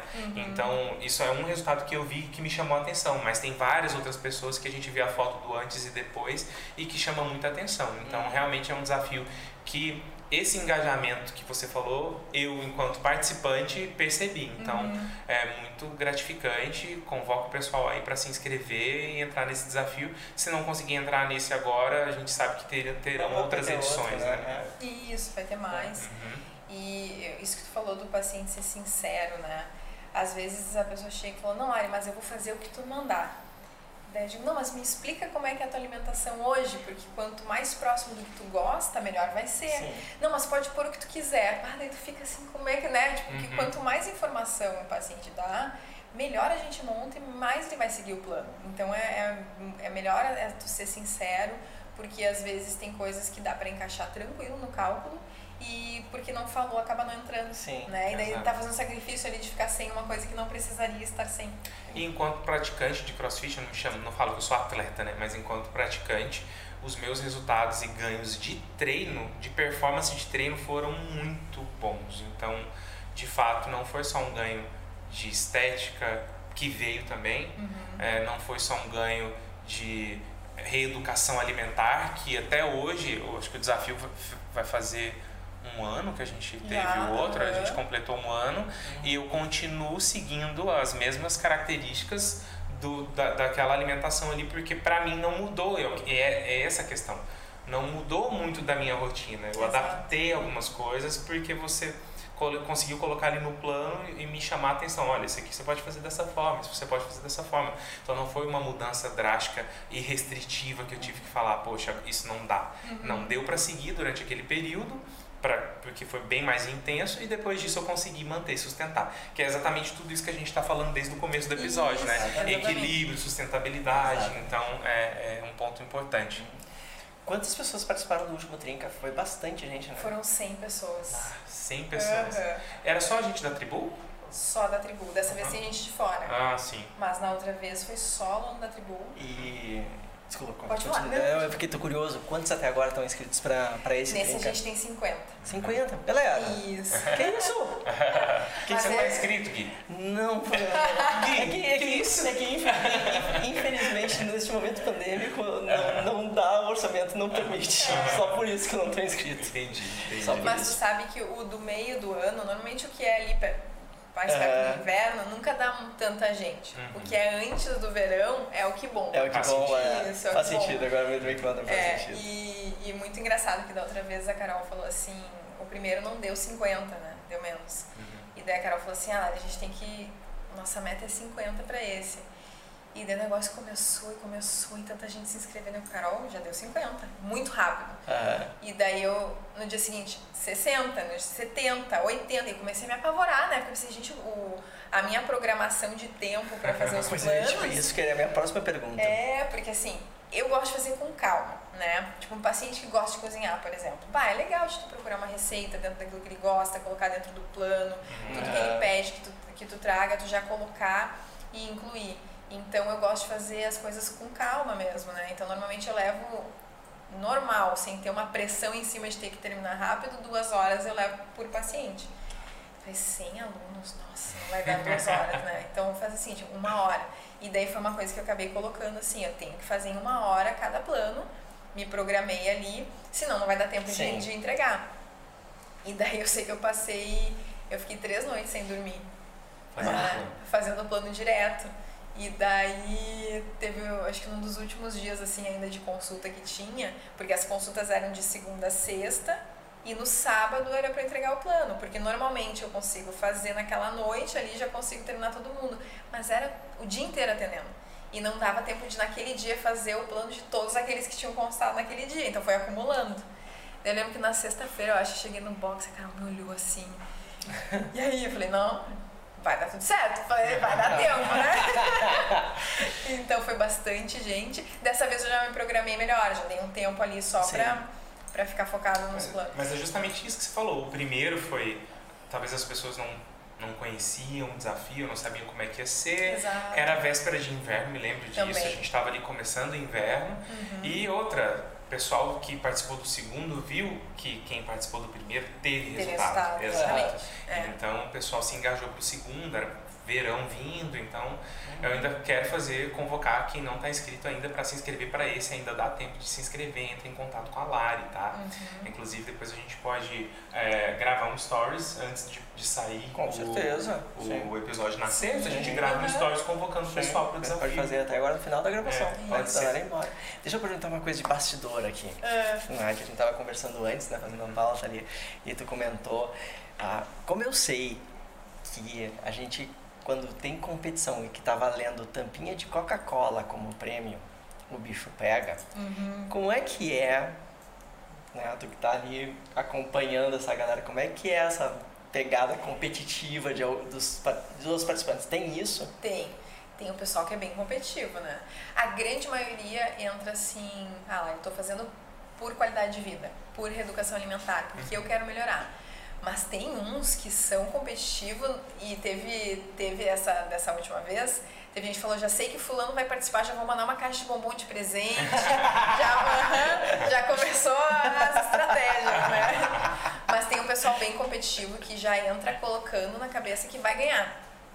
E é muito. hum, Normalmente é o que quem tu vê que realmente Eu ganha entrei assim. ou chega muito perto. E o teu foi então, Eu praticamente entrei empate, assim. né? Uhum, uhum. Foi muito incrível Eu o me resultado. dediquei muito, me dediquei muito, mas é, mesmo não tendo ganhado, eu me senti muito vitorioso. Então foi porque eu sou competitivo e não só por isso, eu queria muito melhorar a minha performance, eu, eu queria reeducar a minha alimentação para não adoecer, para comer da forma correta e justamente que isso se sustentasse, né? Exato. Então, Tanto que tu já co- continuou o plano desde aquela época. desde aquela época. E bem tranquilo, né? Não, eu acho que eu tive talvez um, um ganho, às vezes eu ganho um pouco ali de, de gordura, eu perco, depende da época, Sim, depende mas do é momento. normal, né? Mas eu, eu consegui manter o meu percentual, Exato. consegui manter os meus resultados e consegui manter o plano, até hoje o mesmo plano É. alimentar. Uhum. É legal isso não ficar dependente da Uhum. Nutri, né? Isso é Uhum. muito bom. Mas tem o pessoal assim que na última edição, mas como que eu não ganhei? Eu preciso ver os números, sabe? Assim, sempre tem o que tava contando, né? E o problema é que como era muita gente, todos os resultados ficam, muitos resultados ficam muito próximos, Sim. né? Tanto que a gente teve um empate, né?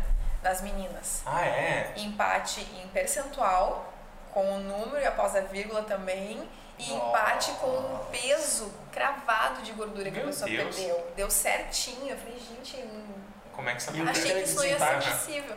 E daí a gente deu como empate, né? Pra não, pra Mas é, ó, já fica a dica. dividiu a premiação. Máximo de barba ups. Eu, eu espero que ninguém empate agora, né? Porque senão vai ter que ficar cada um com o pé do tênis. É porque... Ah, é, a pre- a premiação, dentro, dentro da premiação tem inclusive um par de Nano X1, né? É Acho que X1? é. Uhum. É pro, pro masculino e pro feminino. Então, Isso. Critério Fora várias desempate. outras premiações que, que, pode, que vão existir. Inclusive, a gente pode até pensar numa parceria, trazer esse pessoal aqui, né? É. Conversar. Com certeza. Gui, a gente pode partir Bora, pro nosso vamos game. Vamos pro game. Tá, a Vamos gente lá. tem um game que a gente faz também, que é o Crosscast Games. Ele é muito parecido com o, a Tabata, mas ele é mais pra gente poder fazer aqui um campeonato Uhum. e chegar no movimento preferido seu, dentre os que estão aqui, tá? Tá. Entre Clean e Rope Climb, qual que você prefere? Clean. Então, Clean. Back Squat ou Toast to Bar? Tosto bar. Bar. Deadlift ou Burp?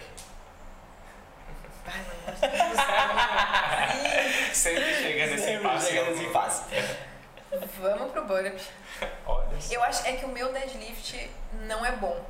Então, como eu sempre acho que eu não faço o movimento certo, eu, eu vou ficar com Tá. E o burp pode ser as variações do burp. Pode ser o over the É, bar. vamos escolher o que dá pra dar uma roubadinha. Tá aí o overhead squat ou o wall ball.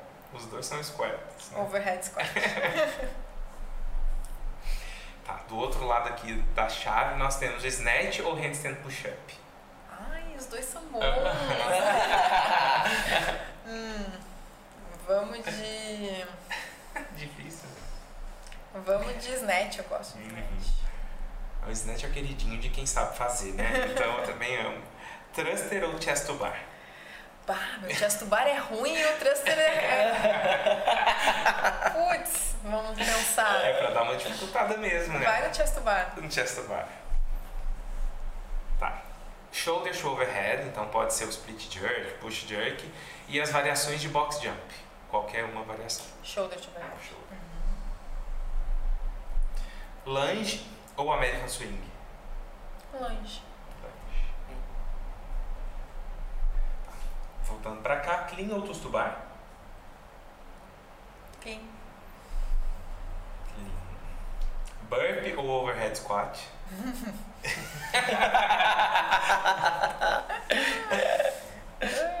Vou agachar, melhor que o burp. Overhead squat, então. Ah, snatch ou chest to bar? Aqui ficou fácil, né? É. Shoulders to overhead ou lunge? Shoulder. Tá. E aí, entre clean e overhead squat? Clean Entre snatch e shoulder to overhead? snatch. E agora a gente precisa escolher aqui entre clean e snatch. Vai snatch. Vai snatch. Olha. O snatch ganhou aqui. O mesmo do Rafa. O Rafa deu squat snatch, né? Porque ele escolheu, não tinha Sim, squat snatch, é. mas o snatch aqui pode ser o power, pode ser o squat. Então, o snatch ganhou como movimento preferido da, da Nutri lá. Isso que eu falei que prefiro ginástico, né? É verdade, É pois é. Eu preferi que tivesse um handstand walk aí, que daí não É que tem, não tem carga. Ah, é verdade, é É. verdade, é verdade. Realmente, eu acho que não. Oi? O que, que a gente tem de ginástica nessa, no, no campeonato?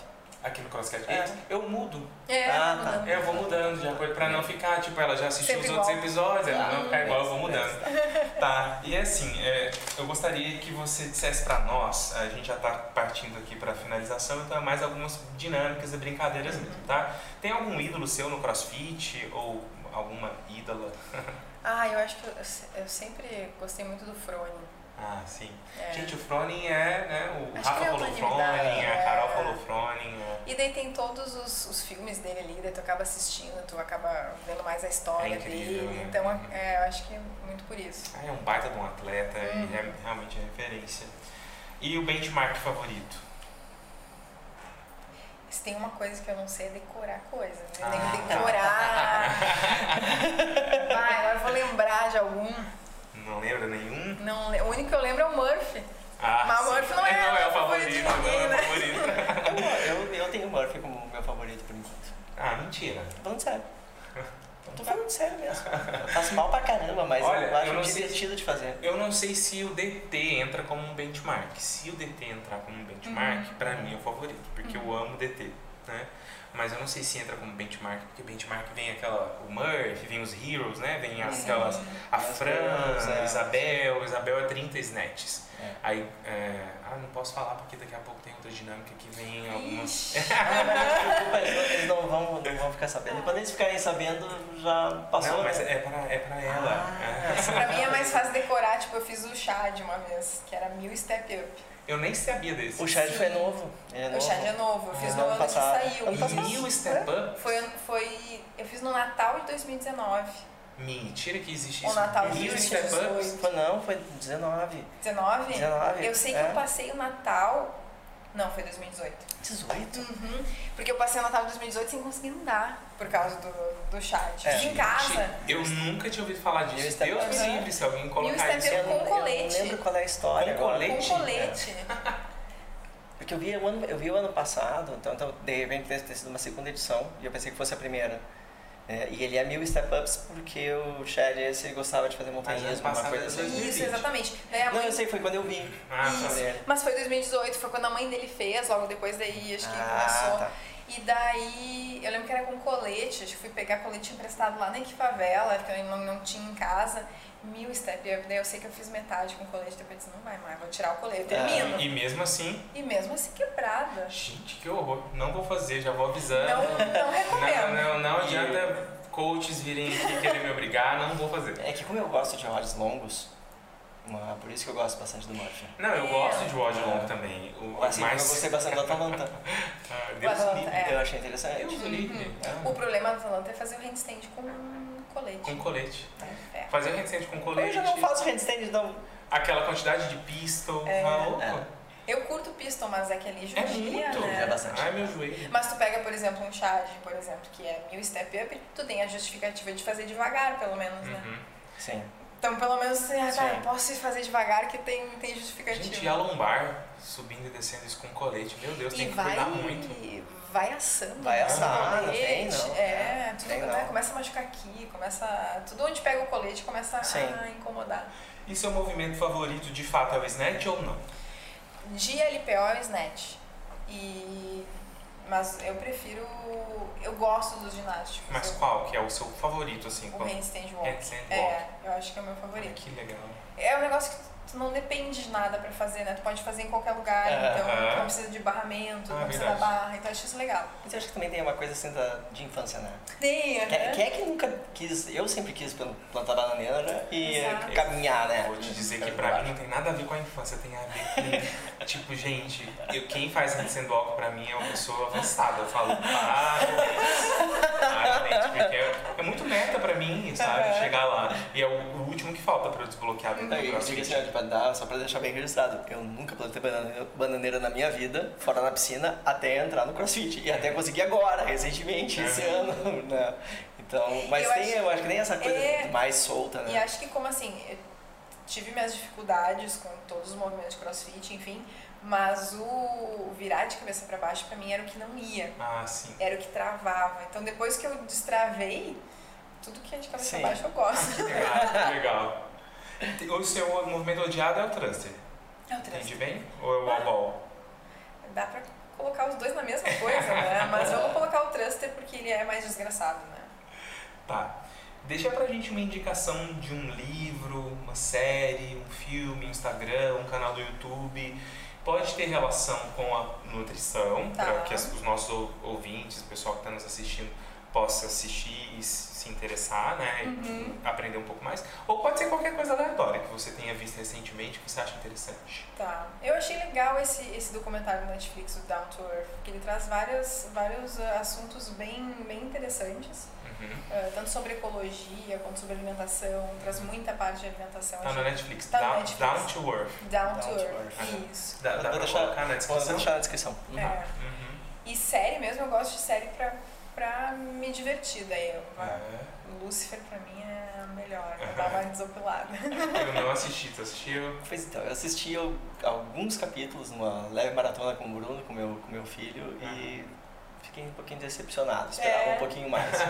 Crítico. Eu acho, Total, bem crítico, entendeu? Eu já tinha ouvido falar um monte de Lúcia. sim, É. eu acho que depois que a Netflix assumiu ficou melhor. Ah, eu não vi nada da Netflix. É, eu a vi terceira temporada TV. foi ruinzinha, daí foi cancelada e a É. Netflix comprou. Eu nem posso dizer assim, foi a temporada inteira. né? Eu, eu não sei o que, é que eu não sei bem o que eu esperava do personagem. Sim. E aí eu- teve algumas coisas que você, tá, é legal, tem uma- alguns elementos muito legais, Uhum. mas tem algumas coisas que me decepcionaram. Mas essa é a opinião pessoal.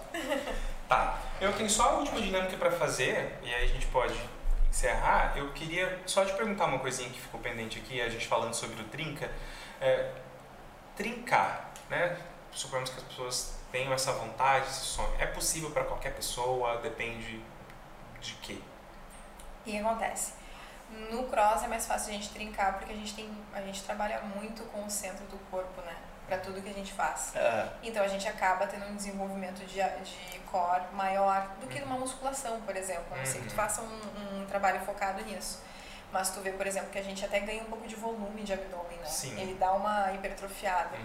Então, porque tem muita gente que quer trincar sem fazer core. E daí tu perde gordura, mas não tem nada ali de músculo que vai ficar Sim. trincado. Tu fica com a barriga chapada de repente, mas tu não fica lá com os gominhos marcados. Definido. E daí depende muito de pessoa para pessoa, porque assim, Uh, se tu pegar uma foto com oito, tu e mais sete ali treinando, sem camisa. Se tu olhar o abdômen de cada um, tu vê que cada um tem uma anatomia um pouco diferente, Sim. né? Então tem gente que diz assim, chega com uma foto, eu quero ficar com o abdômen assim, né? Mas às vezes o dele não é aqueles gominhos, o dele é diferente, trinca mais, é, é, Mais embaixo. mais embaixo ou mais em cima, tem uns que trinca tudo. Então a anatomia de cada um define como é que vai ser o, o desenho da pessoa. Sim. Mas tem muito a ver com diminuir o percentual de gordura e ter essa hipertrofia do abdômen também, né? Então, mas pô, é possível. A dica seria, obviamente, cuidar da alimentação Sim. para diminuir o percentual de gordura também. Quanto aliado, menor o percentual de gordura, mais vai aparecer, né? aliado com um bom treino e com um Isso. treino de core. Isso, perfeito. Ótimo. Uhum. Bom, Lari, essa dinâmica é uma dinâmica nova, tá? Uma estreia- Pessoal, pra quem estreia tá nos no canal. estamos estreando com a Lari aqui no canal. Eu não devia ter contado que eu vi os outros episódios. E é um quiz, é uma brincadeira que eu fiquei formulando na minha cabeça. Falei, gente, queria trazer uma coisa nova pro quadro, pro, pro canal. E esse quiz é pra gente descobrir, Lari, se você é scale, intermediária, amadora ou RX. tá bom. tá? E aí são algumas perguntas de conhecimentos gerais relacionados ao CrossFit.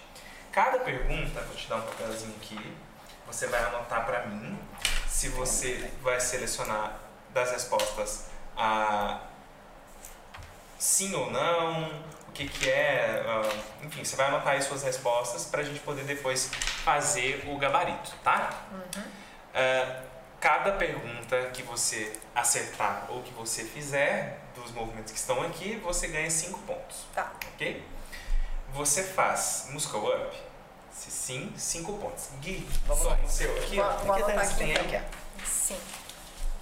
Muscle up? Número 1, um, é. Ih. Muscle up, sim. Ou não, anota Não. aí. É qualquer um deles. Isso. Tá. É bom que ajuda. Ah, o que, que é o CrossFit Games? Letra A, tá? Ele é um campeonato nacional. B, sei lá o que é.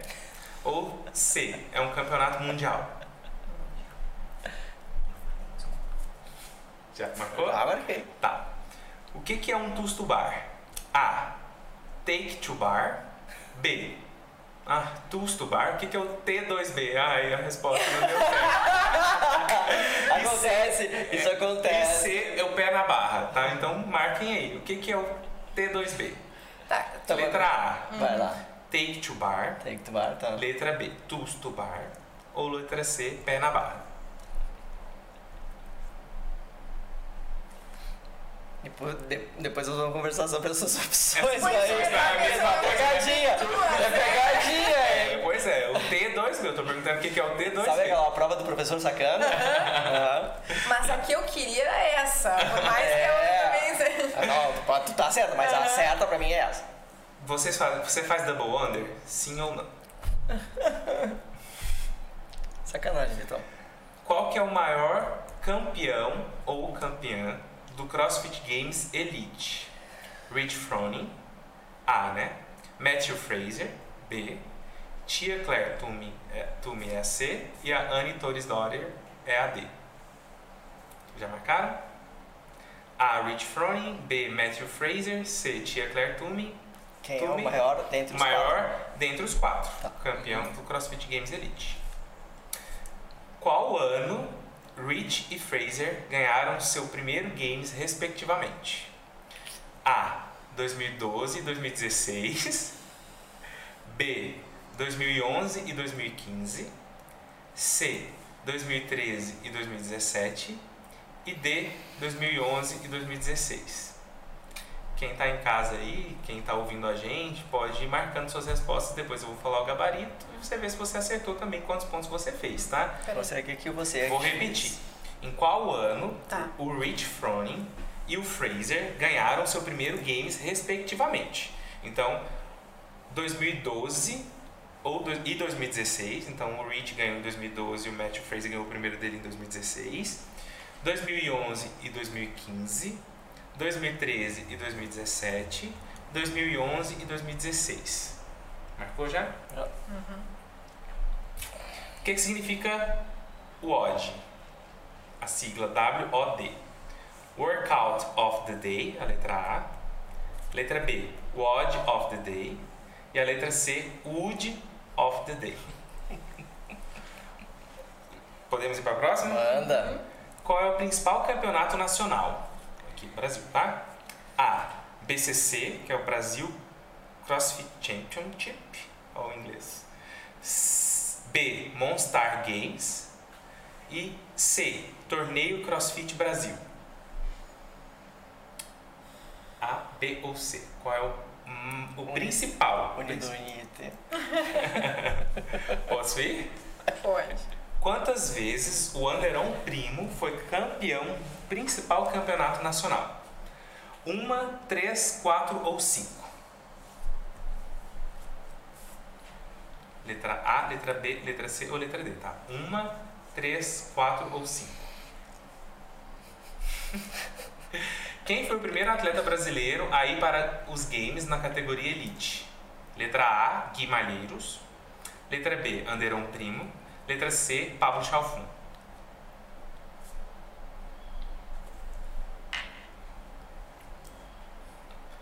Próximo.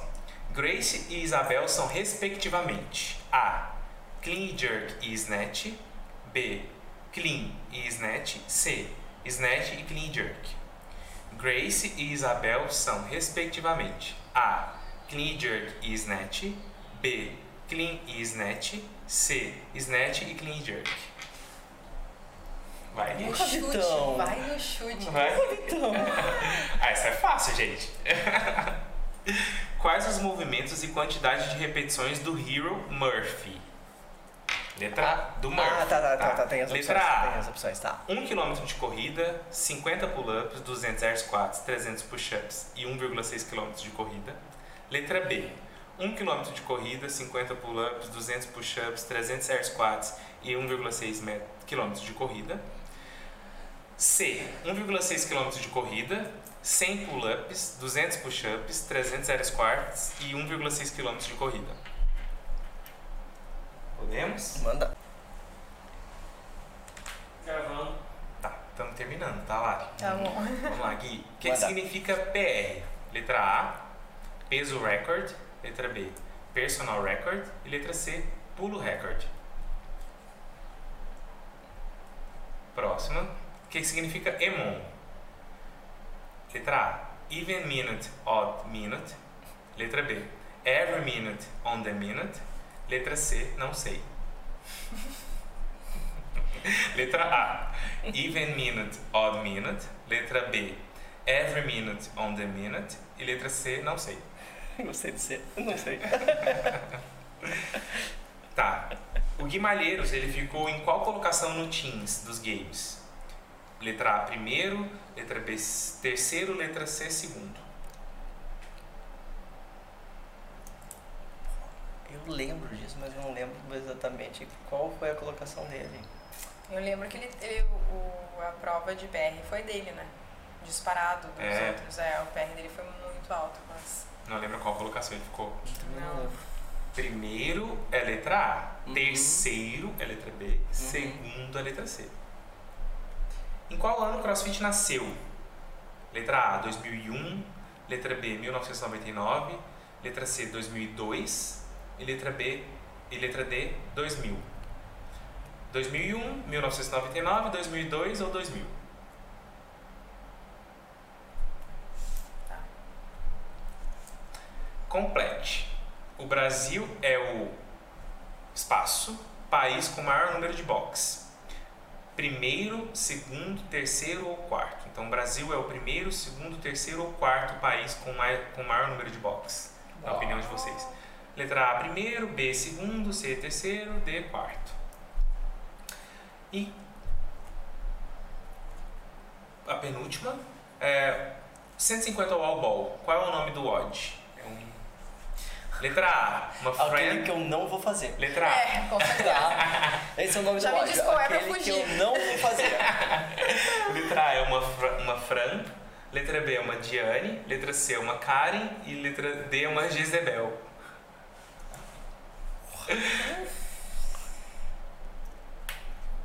E último, em qual ano foi feito o primeiro CrossFit Games? 2008, 2000, 2007 ou 2002? 2008, Eu vou por 2000. lógica aqui. Ah, tá. 2007 ou 2002? Então, a outra não era o ano do primeiro CrossFit Games, a outra era o ano que surgiu o CrossFit. Exato. Hum, A outra era o ano que surgiu o Beleza. CrossFit. Fechou então. Vamos lá Vamos pra lá. gente ver os resultados. Ah, tá aqui. Então, Devia ter começado no episódio do Rafa isso, daí a pessoa já tinha se Já tinha preparado, se né? preparado. preparado, Ah. é verdade. então, se você faz muscle up, você ganha 5 pontos. Então, marca aí na frente 5 pontos, se você faz. Se você. é, o que que é o CrossFit Games? Se você marcou letra C, você acertou. Cinco pontos, né? Isso. Tá. O que que é um T2B? Se você marcou a letra B, você acertou. Né? Se você faz double under, você marcou. Se você não faz, você não marcou. É zero. Tá. O maior campeão do CrossFit Games Elite. Se você marcou a opção B, Matthew Fraser, você acertou. Uhum. Qual ano Rich Froning e Fraser ganharam seu primeiro Games, respectivamente? Se você marcou a letra D, 2011 e 2016, você acertou. Então, o primeiro do Rich foi em 2011 e o primeiro do Fraser foi em 2016. O que significa o odd? Se você marcou a letra A, Workout of the Day, você acertou. É, qual o principal campeonato nacional? Se você marcou a letra C, que é o TCB, Torneio CrossFit Brasil, você acertou. É, Qual é o número da questão? Ah, oito. é a questão 8. Oito. Isso. Era- Você deve ter marcado A porque você acha o BCC, que é o Brasil ah, CrossFit tá. Championship. Uhum. Ele não é o maior porque Não, ele eu, eu confundi com o TCB. É. Aham. o TCB é o que, eu que une a Vai, elite do tem- Brasil. Tem pegadinha, né? Tem pegadinha. aqui. Porque ele, primeiro ele largou a sigla. Aham. Depois o último, de ele falar o TCB, que aqui todo mundo conhece TCB. Eu falei é torneio CrossFit Torneio Brasil. CrossFit Brasil. É porque Entendeu? o BCC ele tem. Ele tinha né, a participação de outros atletas de fora. Uhum. O TCB é só atletas brasileiros, de elite brasileira. Quantas vezes o Anderon Primo né, foi, campeão, foi campeão do principal campeonato nacional? Essa é a, letra, é a número 9. Se você marcou a letra D cinco vezes, você acertou. Tem que marcar cinco vezes a letra D. A, le- a 9 você marcou. Você estava acompanhando aí? A Eu tô 9 é, acompanhando, a 9 é a D. Eu tô pegando teu pé porque tu falou assim, você marcou cinco vezes a letra D. Eu falei errado. Se você marcou a letra D 5, Ah, assim, o melhor, assim, se, se- como, é, que- como é que ele botou? Se você marcou a letra 9, assim, se você marcou a letra letra 9, nove? vai estar nos Ah, créditos, é. vai estar no rosa, vai estar Obrigado, gente. Vamos dando um desconto. A pessoa tá Vai, começando. vai, segue, segue. Eu tô me esforçando, gente. Tá ótimo, tá ótimo. Quem foi o primeiro atleta brasileiro aí pra elite dos games? Se você marcou a letra C, Pablo Chalfun, você acertou. Grace e Isabel são. Ah, o Teams não, não conta. Não, Ah, era do, eu eram pensei games na categoria Pegadinha, elite. entendeu? Não, mas eu falei, era na Não, ele falou elite, ele já ah, falou, eu falou, falou, falou. É, Grace e Isabel são respectivamente. Se você marcou a letra A, você acertou, que é clean e jerk e snatch. Quais os movimentos e quantidades de repetições do Hero Murphy? Se você marcou a letra C, você acertou. Uhum. O que significa PR? Se você marcou a letra B, você acertou, que é Personal Uhum. Record. O que significa EMON? Se você marcou a letra B, você também acertou, que é Every Minute on the On the Minute. minute. Se você. Ah, tá. Guimarães ficou em qual colocação no Teams Games? Se você marcou a letra C, segundo lugar, você acertou. Finalizando, em, em qual ano o CrossFit nasceu? Se você marcou a letra D, você acertou. Foi em 2000. O Brasil é o segundo país com Bah. o maior número de boxes, que é a letra B. É, qual. Ah, isso aqui não. É, o 150 Wall Ball, qual é o nome do WOD? É Karen, a letra C. E o último, qual ano foi feito o primeiro CrossFit Games? Se você marcou a letra C, você acertou. 2007. Some os seus pontos. De 0 a 45 pontos, você é scale. De 50 pontos até 85 pontos, você é intermediário. E de, 80, de 90 a 95, você é RX. Qual que é o seu? Amador. Amador, amador. Eu fiquei scale, Você foi scale. scale. Scalezinho, assim.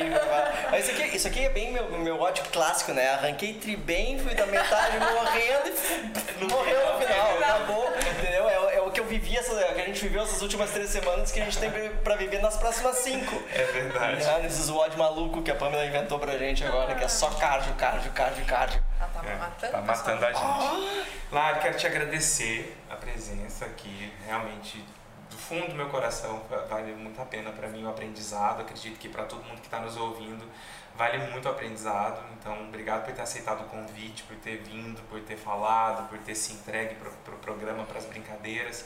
Foi muito legal mesmo. Obrigado pela participação. Vale, Muito obrigado mesmo. É um prazer te conhecer pessoalmente, que a gente não Prazer, tinha se conhecido ainda pessoalmente. né? Faço das minhas palavras do Vitão também. né? Espero te ter aqui mais vezes com a gente no Vamos nosso convidar novamente. podcast. e logo, logo eu vou estar lá no consultório. Show. É isso aí, vou te Eu- cobrar. Claro, claro, claro. Aham. Eu que agradeço o convite. Muito bom, fiquei muito feliz de participar. E obrigada pela, pelo espaço e muito bom te conhecer pessoalmente. A gente não tinha se conhecido ainda, É. né? Galera, aqui na nossa no- na descrição do vídeo vai estar as redes da Lari para que vocês possam acompanhar o trabalho dela, para que vocês possam mandar ali uma DM para poder marcar uma consulta, conhecer mais e até mesmo de repente se inscrever no Trinca. Aqui na descrição também vai estar as minhas redes, as redes do Gui para que vocês possam se comunicar com a gente. Sigam o Crosscast On no Instagram, é, escutem o Crosscast On, nosso podcast está disponível em todas as plataformas de streaming. É, nós aqui no YouTube também pedimos para que vocês possam se inscrever no nosso canal, é, deixar o like nesse vídeo se você gostou dele, ouvir os vídeos anteriores, assistir aos vídeos anteriores, né? É, compartilhar com os amigos, clicar no sininho para ativar as notificações e principalmente deixe nos comentários aqui todas as sugestões, dicas. A gente quer crescer, a gente quer trazer conteúdo importante para vocês, né, da comunidade. Então, deixem aqui nos comentários. Se tiverem alguma dúvida a respeito do que foi falado aqui também, é, deixem nos comentários. A gente passa para lá, a gente tira as dúvidas com ela, a gente responde vocês, tá? Então, é isso. Muito obrigado é, por nos acompanharem até aqui e até o próximo episódio do Crosscast On. Logo estamos de volta. Até a próxima. Obrigado. Tchau, tchau. Valeu. Temos. Isso aí. Show de bola.